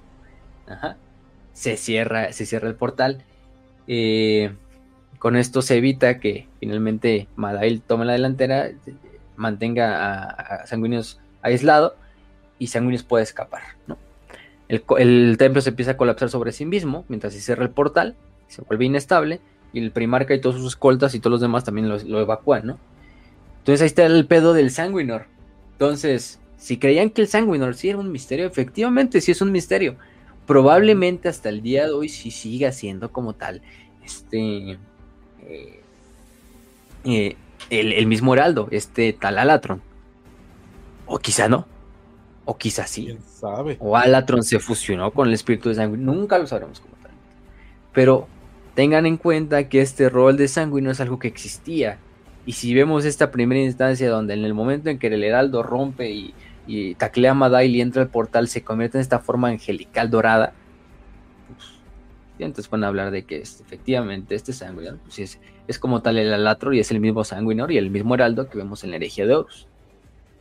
Quizá pues nunca lo sabremos del todo, quizá siempre sea mejor que se quede así, pero ese es el punto, ¿no? Entonces, pues sí, es un avatar como tal de, de, sanguíneos porque es un doble de sanguíneos. Entonces, eh, pero es uno de sus hijos. Esto no evita, si la, derrota de Madel no evita la, incursión demoníaca en Davin. El Veritas Ferrum y, su, y sus escoltas van desmadrando la flota imperial como pueden. Este, mientras que las, las, huestes de los Space Marines son, asaltadas por todo tipo de hordas demoníacas desde todos lados. Y lo que hacen los tres primarcas es hacer un corredor prácticamente de evacuación, donde empiezan a hacer una evacuación de Davin. Este, este, y se dan cuenta de que, bueno, regresan principalmente a sus naves insignias, en específico a la que es la, a la lágrima roja, que es la nave insignia de Sanguinius, porque pues recordemos que la, la Samotracia, que era la de, de Gilliman, ya está hecha mierda, ya no existe. Y se dan cuenta de, Davin está linkeado con la materialización de, la, de las Veritas, de la Veritas Ferrum. Y si queremos derrotar la Veritas Ferrum, tenemos que desmadrar a Davin. Entonces lo que hacen es ordenar un pinche ataque sobre Davin, pum pum, con ataques de torpedos ciclónicos, pa, pa, pa, pam. Entonces empiezan a bombardear a Davin, someterla a un exterminatus completo así, pero sin piedad, con las naves que pueden, con la razón invencible, con las de la lágrima roja y con las que estén libres, que no estén en combate. En el momento en que Davin empieza a colapsar sobre sí mismo y ser destruido completamente, la Veritas Ferrum se desvanece, al igual que su flota. Y en el momento en el que, en el que Davin es consumido por su propio núcleo y por la propia disformidad, aparentemente se rompe la, se rompe la tormenta de la ruina en ese punto y se ve una brecha que es visible. De hecho, es a través de lo que es la, este, este, la, la ruta, se dan cuenta los lealistas que aparentemente ya sabía de esta brecha. Entonces Horus ya tenía como tal del otro lado una flota lista para esperar, ¿no? Para bloquearla. Entonces lo que hace Gilliman y el León es decirle, bueno, nosotros tenemos la flota más grande, Sanguinius. Nosotros tenemos este desmadre. Tú eres el que debes de llegar a Terra. Tú eres el que debes de llegar a Terra, Este, tú y nadie más, chingue su madre. Tú y nadie más. Entonces, tú tuviste la visión, tú debes estar en ese momento en el que Horus esté sobre Terra nosotros te vamos a ganar tiempo. Entonces lo que hace Gilliman y es distraer al bloqueo, prácticamente llevar la mayor parte de su flota hacia lo que es el bloqueo directamente, hacia las fauces del bloqueo eh, por parte de las fuerzas de Horus. Eh, distraerlo y eso abrir una brecha en la cual Sanguinius y su flota, puta madre, o sea, ponen los motores a todo lo que dan, eh, sin pararse, sin incluso prácticamente devolver fuego. Si algunas naves de Los Ángeles son destruidas en el camino por, el, por la propia instancia de que pues, están corriendo contra tiempo. Sanguinius se lleva con él a, a este, donde le dice, no, pues, no verás mi justicia, pero verás la de mi padre en persona, ¿no? Este, aunque en realidad lo que sabemos después, eso se lo, eso se lo da como tal a sus hermanos. Lo dice, no, lo voy a llevar con mi padre para que lo juzgue. Lo que hace en realidad Sanguinius es agarrar a pinche ese Kurs, lo mete en un campo de éxtasis o como en un coffin, como en un ataúd, y lo avienta al puto espacio de la verga. este, al, al, al, al Conrad Kurz, ¿no? No manches. ¿Me estás diciendo que el vato es de Yotzinapa? No Fuck. Sanguinius turbio. Sí, no, y.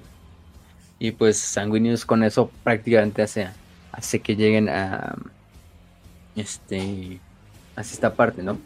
Eh, incluso de, de, porque dicen, ¿y por qué chingados avienta a Kurz, no? ¿Por qué no mata? ¿Por qué no se lo lleva? Pues dice, pues así como yo tengo que cumplir mi destino, Kurz tiene que cumplir el suyo.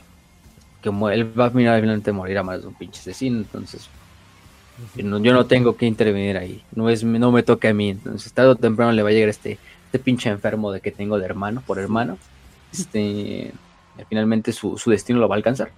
Después eso con eso lo, lo ata y pum, lo avienta.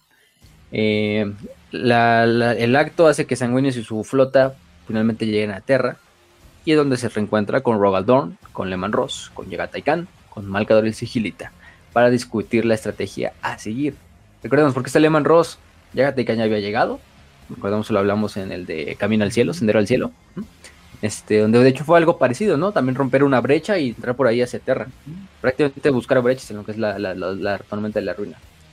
Posteriormente, de hecho, se dice después de, la, de lo que es la, la, batalla en Davin, Dorn incluso dice que, que aparentemente la Rainstorm se está debilitando. Y sí, efectivamente la Rainstorm se empieza a debilitar en los últimos años de la guerra, gracias a la segunda batalla de Davin. Aparentemente sí, gran parte de lo que era el núcleo de la, de la tormenta disforme estaba en Davin, y al ser destruido Davin se empieza a debilitar, para el punto de que, pues cuando Gilliman llega a Terra, y también Leon, pues ya la, la, tormenta de la ruina está prácticamente desaparecida. Entonces sí hay que poner esa parte. Pero finalmente Gilliman, digo Gilliman y, el león se quedan del otro lado, se rompe la brecha, no tiene otra más que sí, distraer y una vez que ya lo ven que Sanguinius y, y, y Gilliman, digo, Sanguinius logra pasar, pues ellos eh, toman sus propios, sus propios caminos. Que van a ser dos caminos diferentes. ¿Por qué? Porque por una parte el león posteriormente a lo que es la, la, la, batalla, este, eh, tiene el deseo de, distraer y atacarlas en las líneas eh, traseras de Horus, en mundos que Horus ya de hecho había capturado o mundos que tuvieran un significado simbólico para los traidores y atacarlos en un acto de venganza. Con el fin, sí, tarde o temprano de llegar a la Tierra, pero pues en el momento no se puede hacer otra más que atacar a los traidores donde se puede. Entonces sí, pues hace este, hace este desmadre. Eh, este, que es un pedo ahí de que después de que no ven el Astronomicon durante la serie de Terra, eh, el León también entra en un pedo muy, muy nihilista, así muy fatalista. De, no, ya valió verga Terra, ahora sí, ya valió pito. Entonces voy a llevar la venganza hasta el máximo contra estos hijos de puta. Y, y de hecho ataca a Chemos, ataca a Barberus y de hecho lo somete a Exterminatus, ¿no? En el conocido como pasaje de los ángeles donde prácticamente pues, la mayor parte de los mundos natales de legiones traidoras son destruidos por el propio león. Entonces, uy, uy, perdón, pinche león. Recuerden, Grumpy, Grumpy all the way. Y bueno, el chiste es que, este, entonces, pues sí, toman a, por ahí también este, eh, también Gilliman logra finalmente rompe las dos espadas a Tame con su Power Fist. De que no, dice, no voy a ser tentado como lo hizo mi hermano el pendejo de Varus. Entonces, por esa parte, este Gilliman junta a sus tropas, intenta llegar también a Terra, haciendo lo que es prácticamente eh, eh, otro camino alterno, buscando otras rutas. principalmente entrando en batalla contra una cadena de bastantes mundos, fortificados por los guerreros de hierro, eh, donde pues, sí sufren bastantes bajas los ultramarines, pero también van con un Por que tardan tanto en llegar a Terra. Pero finalmente lo logran, y de hecho van a terminar llegando a Terra, pero bueno, demasiado tarde también, ¿no? Porque vimos en el último libro de, bueno, no en el último, pero en el de Ecos de la Eternidad, como incluso Gilliman ya, ya llama, ¿no? Prácticamente me envía su señal de, creo que había dicho como que en dos semanas, ¿no? Llegaba. Sí, ya en dos semanas estoy ahí, hermano, así, sanguíneos cuando llegue prácticamente Horus va a valer pito así. No, es muy épico, lo dijimos en ese episodio, eh, el discurso que se avienta a Gilliman, pero sí. Entonces con eso pues prácticamente terminamos lo que es el episodio de la tormenta de la ruina. Una aventura que al principio se vería imposible, pero pues tienes a tres de los mejores primares que jamás han existido. Tienes al pinche triple entente, tienes al tridente, este, qué pinche Cristiano Bale, Benzema, qué pinche Messi, Neymar Suárez, no, Gilliman, este, Sanguinius y León, no mames. Y aparte el Conrad, que es también el, el el metiche ahí, pero, pero también, o sea, finalmente con eso se logra romper y por eso es que vemos que ya para Enterra ya hay por lo menos tres legiones lealistas completas que están listas para defenderlo, que son puños imperiales, cicatrices blancas y finalmente ángeles sangrientos. Los lobos espaciales no van a estar porque Rus va a hacer otras misiones que luego vamos a hablar, en especial esta de ir a buscar a Horus y asesinarlo por su propia cuenta. Este spoiler termina mal, como casi todo lo que hace este Lehman, puta madre. No sé por qué eres el pinche verdugo del emperador. Sí. Pero bueno, con eso terminamos. No sé si quieren algo decir y pues si no pasamos a la siguiente.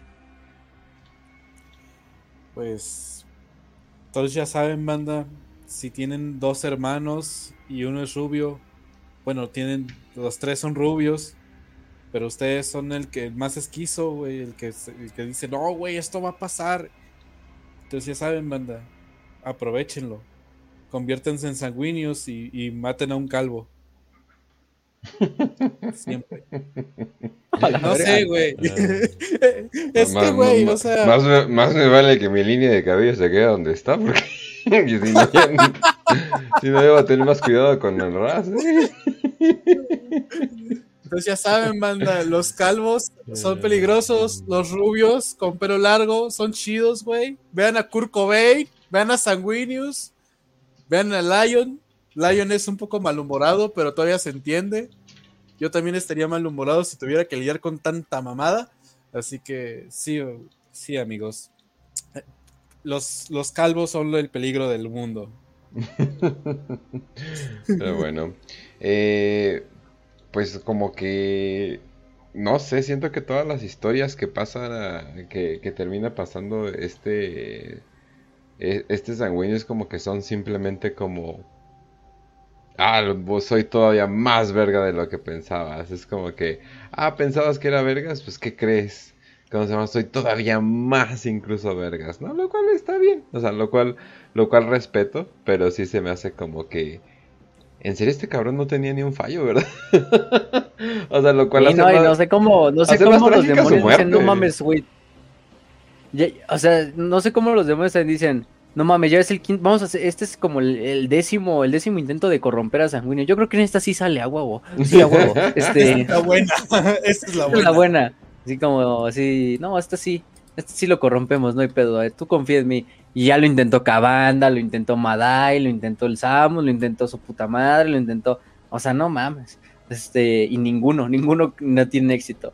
Ya, ya pobre, ya de mejor ya mejor den por, por perdida esa batalla, ¿no? Y enfóquense en otras cosas, pero bueno, o sea. No nos puede culpar, seres de la disformidad. Este, son pendejos a veces. A veces lo son muy buenos, pero también veces son muy pendejos. Este, se dejan llevar mucho por la pasión por el sentimiento. Y pues ahí están los cabrones. En este caso fue Madail, el desafortunado que le tocó toparse con un sanguíneo emputado. Entonces, pues ni modo, ni modo, no eres el último, ni vas, no, eres, no eres el primero ni, el último. Pero bueno. Entonces, con esto esperamos que les haya gustado y pues eh, con eso aquí vamos el, acabamos el episodio de La Tormenta de la Ruina. Les decimos que prácticamente todo esto, este gran resumen, Está en las novelas que les recomiendo para que lean. Eh, principalmente La caída de digo, los ángeles de Caliban. Que es el preludio de lo que hablamos al principio. Obviamente el de Imperium Secundus, que es también el preludio, pero tenemos también un episodio por ahí. Obviamente el de Tormenta de la Ruina, que es el gran fluff y contexto de este libro. Y incluso pueden leer el Damnation of Pythos, este, la perdición de Pythos, eh, que bueno, no es un libro tan vital, pero a lo mejor pueden tener el contexto de por qué Madail está ahí, cómo se consiguió todo este pedo de la Veritas Ferrum, entre otras cosas. Pero yo creo que con esas son suficientes para, para tener este, este, este episodio. Si es que quieren leer las novelas, si no, pues, pues no lean, ya sabemos que nos da huevo leer, pero... Ah. No pasa nada. no les va a pasar nada si leen, pero pues no pasa nada si no leen. Pero también no digan barbaridades como, no digan barbaridades como, ¿por dónde empiezo en Warhammer? Ah, no, sí, por erigía, por Horus Señor de la Guerra, y tiene todo el contexto de que es 40k. Ay, sí, güey, no mames. no mames, claro, seguro. Sí, güey, te explica que es un Space Marine, te explica que es, Oye, que es un Gilliman, he, he, estado teniendo, he estado teniendo problemas, así, ¿está bien lo que hacemos? Así, pues mira, en el milenio 40.000 Ah, exacto, güey. Y estos son los necrones, y estos son los no sé qué, y estos son los. ni sabían de ellos, no Miren, Es como. Es tratar de explicar historia de México desde el, desde el sexenio de Calderón, güey. lo peor. No, no mames, no lo hagas, güey. Sí, lo, lo peor es que te entiendo, pero sí, no. Vaya que. que. O sea Mando, si, si, no, si, no, si, no leen los, si no leen los libros, solamente no se vivan así ya. ¿Qué es eso de andar recomendando eh, eh, el herejía de Horus 1? no, no, no, váyanse a la verga. Pero bueno, eh, vamos a comenzar. El Horus herejía. el, el gran, el gran, ¿cómo se llama? Eh, el gran herejía, ¿cómo se llama? Eh, apellido herejía. Pero bueno, entonces vamos al 5 de 5. Eh, la primera de Rogue Trader Nell. Dice, ya días voy escuchando sobre una teoría, sobre la imagen que está Horus con el emperador y Sanguinius muerto en los pies del emperador, con un hoyo en el pecho. Ok. Ok, ajá. La teoría es que Horus no mató a Sanguinius, sino fue el emperador, ya que el agujero no parece ni canagar. Ah, ok la, la teoría de que eh, se, se, volvió, se volvió loquito eh, Sanguinius y mató a Uruf, pero no lo pudo controlar y el emperador tuvo que, tuvo que matarlo. Que, que dormirlo. Pues todavía no sale eh, bueno, bueno, todavía no sale The End of the Dead parte 2, entonces podrías tener completa razón, podrías callarnos la boca eh, de un golpe.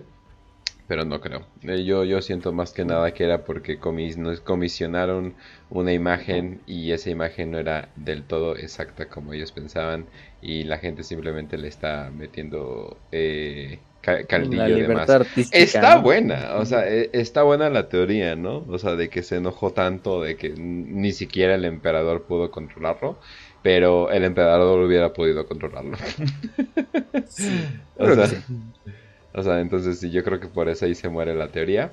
Pero interesante eh, headcanon que pudo haber pasado alternativamente, ¿no? Pero bueno. Entonces, vamos a la siguiente, de Rolando. ¿Por cuál de los cuatro dioses creen que está gobernado ahorita el mundo? eh, ahí pide una cápsula de Lotarra Sarrin. Es como, wow. ¿Hay suficiente para ello? No lo creo, pero bueno. Pues eh, quizás hace, dos años en la pandemia por Norgol. Ah, este. El año pasado con. No sé, por ejemplo, en Ucrania, Korn tiene su, poder ahí Medio Oriente. Sí, está con todo. Sí. El, el, gran lobby gay que estamos, que tenemos al norte, pues este Sinchis Lanesh tiene un buen duelo, eh, tiene un buen duelo ahí a ver quién, quién, quién gobierna quién, eh, pero pero no, los cuatro, los cuatro están, los cuatro están cabrón, ¿eh? Los cuatro están, están en su apoteosis, están en su pinche prime. te voy a decir algo, güey, y esto es, esto es una realidad muy fea de digerir. No hay ningún orden en el mundo, güey, entonces es Malal. Malal es el que está ahí moviendo todo. todo comiéndose toda la verga, ¿no? Ajá. ¿Quién tú crees que mandas no manda realmente? Solamente tiene una pequeña cúpula y ya, güey, pero no, no, controla todo y termina mandándolo a la chingada. Es malal, güey. Yo lo sé, aquí tengo los. Y en tus tacos de la esquina favorita, Norgol. Ajá. digo, nos quejamos tanto de los eh, hindús y sus cocinas. Híjole, no sé qué pasaría en las cocinas. Los tacos de su aperro, güey. Sí, no, bueno, a menos no comemos del suelo, pero bueno. Eh, vámonos a la siguiente, señor Z. 5 de 5. Primero, primero que nada, felices Pascuas para todo el equipo de WPP y espero que la hayan pasado bien en esta oh. Semana Santa. Mi pregunta es la siguiente. Viendo la mini de León y sus estadísticas, me surgieron varias, varias dudas. ¿Cuál es la mini más fuerte y la más débil en el juego de mesa? Estoy pensando que está diciendo algo como eh, capitanes, o sea, porque no creo que vayamos a decir, no, o sea, no creo que se esté refiriendo imperial. a a no sé, un Gretchen eh, o, algo por el estilo. O sea, no, creo que no se está refiriendo eh, a algo, algo parecido, ¿no? Entonces, yo creo que se está refiriendo como a capitanes, primarcas y cosas por el estilo. El león viene fuerte, pero no viene tan pinche fuerte. O sea, eh, no viene eh, tan cabrón. O sea, no viene estilo Angron. Angron mata caballeros. O sea, Angron mata caballeros imperiales solo. Entonces, eh, ahí debemos de considerar muy bien qué está pasando de que holy shit, ¿no? Abaddon es muy fuerte. Mortarion no es muy fuerte, pero es muy, muy, muy resistente. Lo cual, obviamente, puede ser. Muchos turnos de vida. Sí, exactamente, ¿no? Pero puedes obviamente, puedes hacerlo roto, ¿no? Y, y dice, los tanques u otros vehículos también cuentan con esta... Claro que sí. ¿Qué clase de pregunta? Con estadísticas, pero por supuesto que sí, o sea, no, pues claro. ni modo que no. Así, y esto que tiene estadísticas, eh, es un Lemon Ross. El o también. Ah, sí, a huevo que sí. Eh, dicen, ¿qué pasa si destruyen un vehículo con tropas adentro? ¿Las tropas se despliegan o perecen? Eh, depende, depende el tanque, también depende qué tipo de tanque sea, pero y sobre todo si es orco puede explotar y, puede hacer daño alrededor. ¿eh? Fíjate que todos ah, pueden explotar, pero este si tiene tropas dentro, simplemente las tropas se caen, o sea, valieron madre. Por eso las tienes que desplegar. Al menos de acuerdo a las partidas que yo he visto, eh, muchas veces dicen, no, pues yo creo que ya voy a desplegar porque esta madre ya no aguanta otro turno. Y ya utilizan la fase de movimiento para eso. Este, pero si tienes un vehículo y ese vehículo lo explotan, al menos en el juego de mesa y muchas veces en vida real, obviamente, este, pues si explota y hace Big Boom, pues las tropas que tiene alrededor sí salen dañadas y es con pulgadas que lo miden, qué tanto daño recibe. Entonces, e, está muy bien diseñada esa mecánica de juego de mesa, La, vi hace poquito y está muy bonita. Entonces, eh, ¿Y qué más dice? Es que, ¿what? Un Imperator puede un ser Ah, ok, un Imperator, eh, le leí mal. Un Imperator puede ser destruido en una partida o it's over. Puede ser destruido en una partida. El Imperator ni está en, como miniatura, pero, pero sí, pues sí se podría. ¿Por qué no? O sea, está en ciertos, como digamos, vamos a decir, eh, reglas mafufas, pero sobre todo para, sobre todo algo conocido como eh, Apocalipsis, creo que eh, creo que se llama, creo que es el nombre correcto.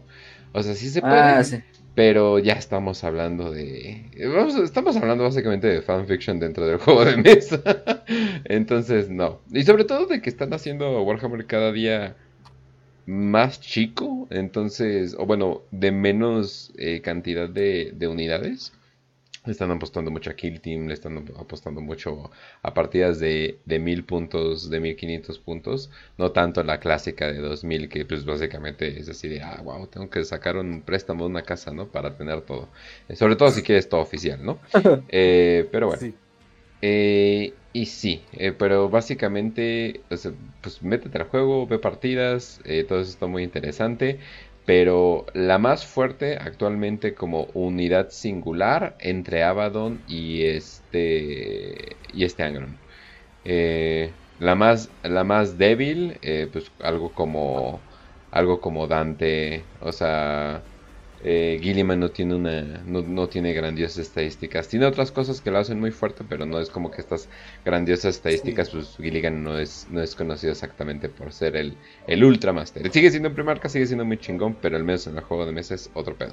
Pero bueno entonces de Tachama eh, y se habla aprietos tiempos sin escribir por acá. Para mi 5 de 5 ¿Qué personaje le, hubiere, le hubiesen dado un destino distinto? Ah, Jesus un destino distinto. Saca la lista. a mí me encantaría reescribir el final de Saúl Darwitz. Merecía un poquito más a esa desaparición en Isvan 3. Ah, eso sí te lo doy, ¿eh? Sí. Pues es que.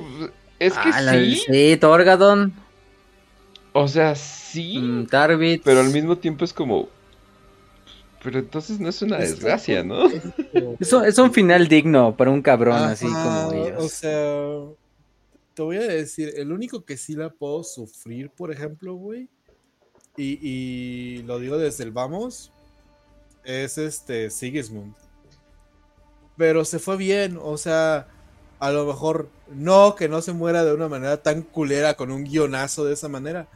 Pero pues se fue bien, güey. Mínimo, mínimo le respetaron el cuerpo. Este. Pues sí. sí, No es una garantía, definitivamente, en Warhammer, así que sí. Ajá, entonces yo me voy contento con algunos. Este, ¿cuál sería? Güey, ¿cómo se llamaba el, el, cómo se llamaba este pendejo? El Ah, psíquico de Ah, el pinche psíquico de Ah, se me fue el nombre. De Eisenhorn. ¿El psíquico de Eisenhorn? ¿A cuál de todos? Ajá, ¿El navegante? el- el- ¿La el- navegante? No, el que era este el que pasaba mensajitos y todo, güey. El que se murió por el demonio. Ah, no, ese no fue. Ah, este ca- No me recuerdo el el nombre, nombre. pero eso no fue exactamente una muerte así de, ah, por Dios, super culera, ni nada por el estilo. Yo, yo sí. Ah, Ah, pero pues- el. Yo sí la sentí, güey. Yo sí dije, puta madre, güey. Este, este venía con ganas. Este iba a ser otro. Este sí podía vivir al menos otro mesecito, güey. Sí, ¿Pero no- cuál dices, güey? ¿El escriba? No, no, no, no, no. el- Ah, tengo el nombre aquí, pero bueno, eh, ese, ese, o sea, El que estaba gordito, güey. Sí, sí, sí. Ah, ese hijo de su puta madre, ya sé cuál. Pero no me acuerdo. Sí, no me, no me acuerdo del nombre, pero, ya, o sea, está, es, Mm. es que hizo bastantes cosas. Es que esa es la cosa, o sea, o sea, sí me gustaría darle un distinto a varios, a un final distinto a varios personajes, pero siento que eh, muchas de sus muertes repentinas, uno de sus, muchas de sus muertes culeros refleja mucho el estado eh, grimdark de, de Warhammer y por eso me gusta. Pero entonces, Güey. ¿cuál? ¿Sabes cuál si estuviera muy ojete, güey? Cyphus Kane. Que lo hubieran hecho señor de Terra, güey. Porque tendría que estar actuando todo el cabrón. pinche día, güey. Eso sí sería, eso sí sería algo indigno para él, definitivamente. Sí, eso sí sería muy feo. Ah, para algunos una bendición, para mí el infierno en vida. Ajá, exacto, güey. Ahí sí. No, no, no, pobrecito. Eh, bueno, si le dan eh, ese tipo de, de muertes indignas como a Jarrick, eh, de que simplemente muere off-screen o algo por el estilo, me imagino que está vivo, pero si es ese tipo de cosas, ahí sí, sí es como, oh, ¿por qué hicieron? O sea. ¿por, por qué le quitaron significado eh, a su muerte o a su vida, ¿no? En general, ¿no? Pero no, la sí, mayoría sí. de las muertes y decisiones que han dado, yo, yo sí estoy de acuerdo, la verdad. O sea, no es, no es como, no es como, ay, pero debería de haber hecho. eh, el- le da un buen, un buen sentimiento de, oh Dios mío, esto es horrible. Entonces, e- ese tipo de, ese tipo de sentimiento, tipo de gran me gusta. Pero bueno, pasamos a la siguiente. De Brandon Puga. Pregunta para las 5 de 5, comparando las épocas de la Gran Cruzada y la era Indomitus, ¿en qué momento de su historia el imperio tuvo un mayor poderío militar y cuánta diferencia había entre una y otra? Postdata, estoy en un operativo en Tijuana y puedo decir con seguridad que este es el lugar más moralmente decente. ¿Tijuana? Ah, ok. Ah, ok. Y lleno de vicio en el que se halla el Estado. Ah, decadente. No, espera. decadente. Decente. ¿Cuál, cuál decente? y así de, ¿en El serio? show del burro, güey. Lo más decente. Y dice, este, este primero de abril cumplo 23 poderosos años. Ah, bueno, ya, ah, ya estamos a 11. Bueno, un poquito atrasada, pero felicidades a Brandon Puga por su cumpleaños. Muchas de felicidades. vein- 23 años. Joven el, joven el Brandon, yo pensé que era más grande.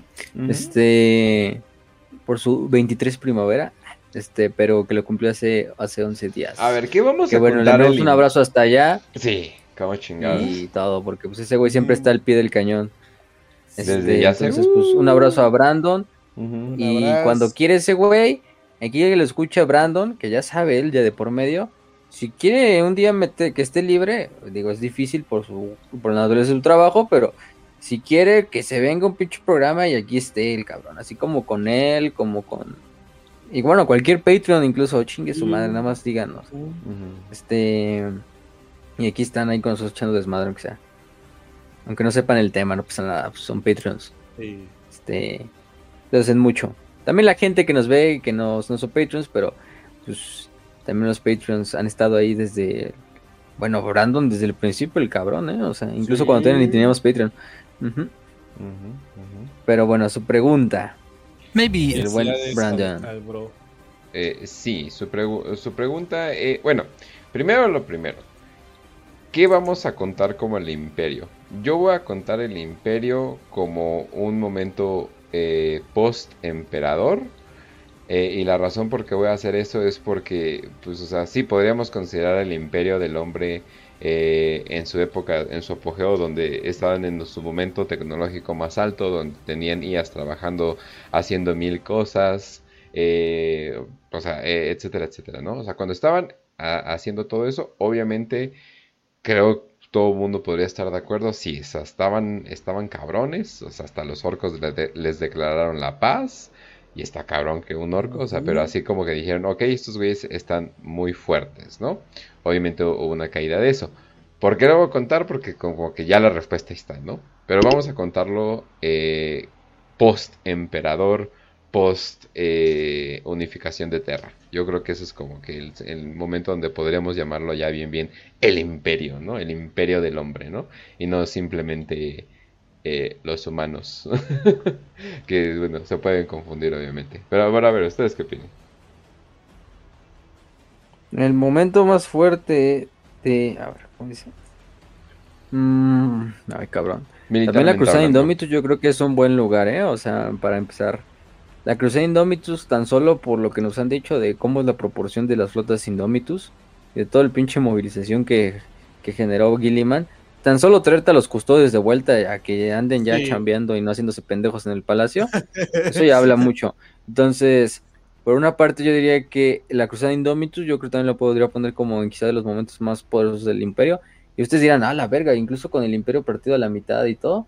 Pues sí, efectivamente la Cruzada Indomitus, Sí. sabiendo que, que 3% de... No, que destruir una flota Indomitus completa es solo destruir prácticamente el 1%, creo, fue, de la, del Sí. ejército imperial.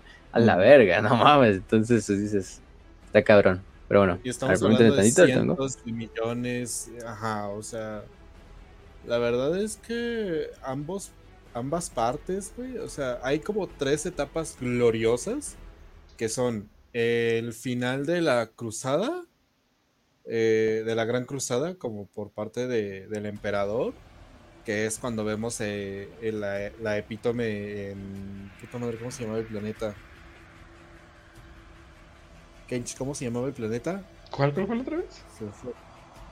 El, en el que hacen este como desfile militar después de vencer a los orcos. Ah, uh, donde hacen el desfile. eh, sea, es Ulanor, Ulanor. ¿no? Ah, es Ulanor. Sí, sí, Ajá. sí. Ulanor. Eh, en Ulanor, o sea, esa parte, ese preciso momento, güey. De hecho, es incluso el que Gilliman más añora y más como romantiza de, de todo su, to- toda la historia de- del imperio. Mm, y ya, ya, hasta ya. la reclama, güey. Ah, o sea, Ajá, esa, o sea, esa época esa como parte. que estaba top tier, ¿no? Ajá, o sea, está el emperador, están todos los primarcas unidos, no hay ningún pedo.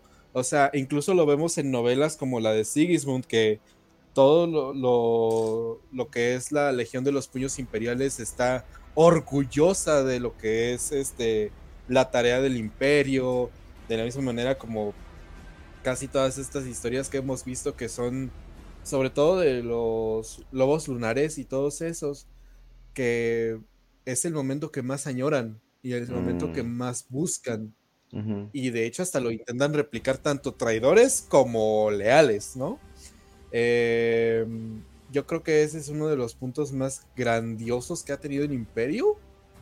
Tal como dices tú también, así como esta parte en la que podían hasta crear o, absorber agujeros negros, ¿no? En la era oscura de la tecnología. Pero se acabó un poquitito con pinche Alexa desmadrosa, ¿verdad? Este, las Alexas desmadrosas no, no les agradó tanto que pudiéramos hacer eso.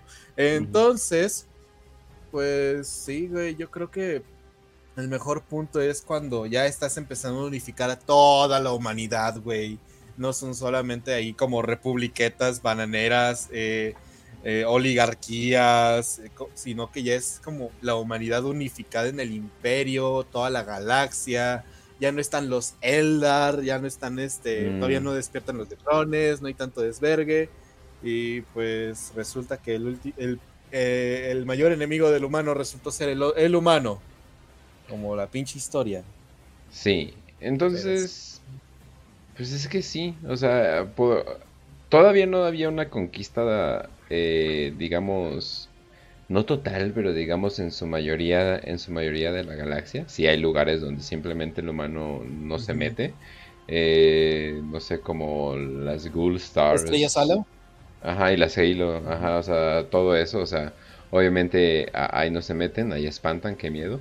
Eh, pero, pero o sea, sí podemos ver esa época eh, como una época de gran poderío militar y lo era, sobre todo por eh, pues, los primarcas unidos y todo eso. Pero no hay que desechar el hecho de que ya ah, los humanos han tenido mucho tiempo para reunirse. Tienen a Gilliman organizando todo, entonces eso ayuda pero potencialmente, potencialmente a todos. Entonces sí creo que ahorita donde va la historia es donde es un pico alto definitivamente en su, poder, en su poderío militar. Nada más por el tiempo que han tenido de, recaudar recursos y explotar horriblemente al ser humano. O sea, la explotación del ser humano, que yo creo que hay esclavos eh, de este mundo viendo las historias de ahí diciendo, no me fue tan mal a mí. Entonces, eh, la explotación del ser humano a una escala eh, podríamos decirlo, intergaláctica, pues obviamente funciona mucho. Eh, funciona, funciona bastante bien, sorpresa, sorpresa, el labor forzado funciona. Eh, ¿quién, iba, ¿Quién iba a pensarlo? Entonces imagínense eso en un chingo de planetas como sistema. Entonces obviamente se puede aprovechar eso. Sí, hay muchos enemigos alrededor, hay tiránidos, hay elders, hay necrones, bla, bla, bla. Pero son una pequeña facción a comparación de la, del gran mar que es la humanidad. Entonces, sí, definitivamente yo digo que ahorita es donde está en un pico de poderío militar. Y pues eso no suena bien porque pues ya sabemos qué pasa en, Warhammer cuando alguna facción llega a un pico. Es como que, hey, estoy en lo más fuerte, ¿no? Y algo pasa, ¿no? Pero, pero sí, eh, eh, eh, está interesante la pregunta. O sea, estaría bueno como que hacer un debate como, o sea, bien hecho de cuándo eh, ¿Cuándo podríamos decir que este fue el mejor momento del imperio? Eh, aparte, de, aparte de la época oscura de la tecnología. Pero, pero sí, eh, está interesante definitivamente. Y de nuevo, feliz cumpleaños a Brandon Puga, como chingados, ¿no? Un abrazote, un abrazote. Y ya, eso sería, eso sería todas las preguntas por, por esta semana. Eh, ahora sí que esperen más contenido, más contenido de nosotros. Vamos a estar sacando algo de fantasy para la población general. Eh, este, mero, este mero fin de semana. Les debemos todavía un club de lectura. Les debemos eh, pues, más episodios, más cápsulas. Vienen muchas cosas. No se preocupen, banda. No se estresen. Y pues ahora sí de... pues, por, mi por mi parte eso ya sería todo. Y pues eh, que vengan muchos más episodios y que Warhammer tenga mucho más, ya que esto es uno de mis proyectos favoritos definitivamente. Y pues ya eso sería todo en parte. Raz, Pues bueno, gente, este esperemos que la pasen muy chido, esperemos que, que tengan una bonita semana, que este pues sí, este habían disfrutado sus vacaciones, sus, sus Pascuas, su Spring Break. Si son religiosos, pues que hayan ido a la iglesia, que hayan visto ese, esa bonita como como escultura gigantesca que hicieron como de una que parecía un titán, güey, o sea, en Nápoles creo que fue. Ah, caray. Eh, sí, güey. A lo mejor Ciudad de Italia, ¿cómo no? Sí, güey, en Italia hicieron como que una, super estructura en, en la Pascua para celebrar quién sabe qué. Y estaba bien La ciudad más tercermundista de Italia. Ajá. si algún día la visitan van a darme la razón. Este, más latinoamericana. Entonces sí, güey. Me este, sentí en casa. Entonces, pues sí, esperemos que hayan disfrutado este, también este programa. Pues ya saben dónde encontrarnos, que, que si el Twitter, que si este el Telegram, abajo está todo por si quieren saber dónde. Ajá, entonces, pues sí, eh, compren en Malius 3D, muy buenas, muy buenas, a lo mejor a lo mejor, si se dan las cosas bien en un, en un jale que estoy teniendo, a lo mejor compro por ahí. Este. Eh, y pues. Sí, banda. Pásenla muy bonito, pásenla muy chido. Ya saben que los queremos. Gracias por el apoyo. Eh, ya son muchos suscriptores. Neta, es como que casi, casi un logro, ¿no? Para, para el programa. Felicidades a Brandon Puga. Este. Eh, y eso, espero que la pasen muy chido, muy bonito. Y bueno, con eso terminamos el episodio de hoy. Este, ya se nos pueden encontrar Spotify, YouTube, Telegram, eh, Facebook, tanto en la página como en el grupo. Este, ¿qué más? Evox, claro, también Evox. Les enviamos un saludazo a la comunidad en Evox. Recuerden que pueden ser Patreons o miembros también de, la, de las membresías de YouTube. Y con eso tienen acceso a, pues principalmente, cápsulas exclusivas bastante tiempo antes, incluso dos semanas antes que la demás población que nos ve. Este, también diseños exclusivos creados por Void. De hecho, el último fue este de como Astarte Azteca, que le quedó muy mamón. Que le puso incluso un nombre, ¿no?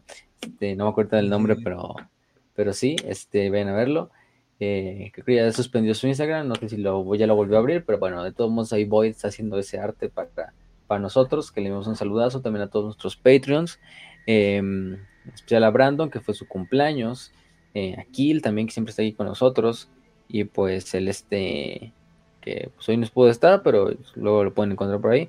Dice que le mandamos un saludo al grupo de Zumba del Parque María Teresa de la Delegación Cuauhtémoc. Pues bueno, un, grupo, un saludo al grupo de Zumba del Parque María Teresa de la Delegación Cuauhtémoc. Claro que sí, claro que sí, claro que sí.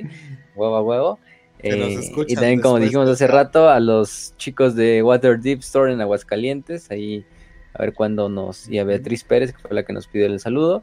Cuando nos inviten ahí, no sé, a la mm, Feria de San Marcos y hacemos WPP Feria de San Marcos y el este, pero bueno, le hicimos un saludo también a ellos. Y recuerden que también tenemos a nuestros patrocinadores, Malius 3D.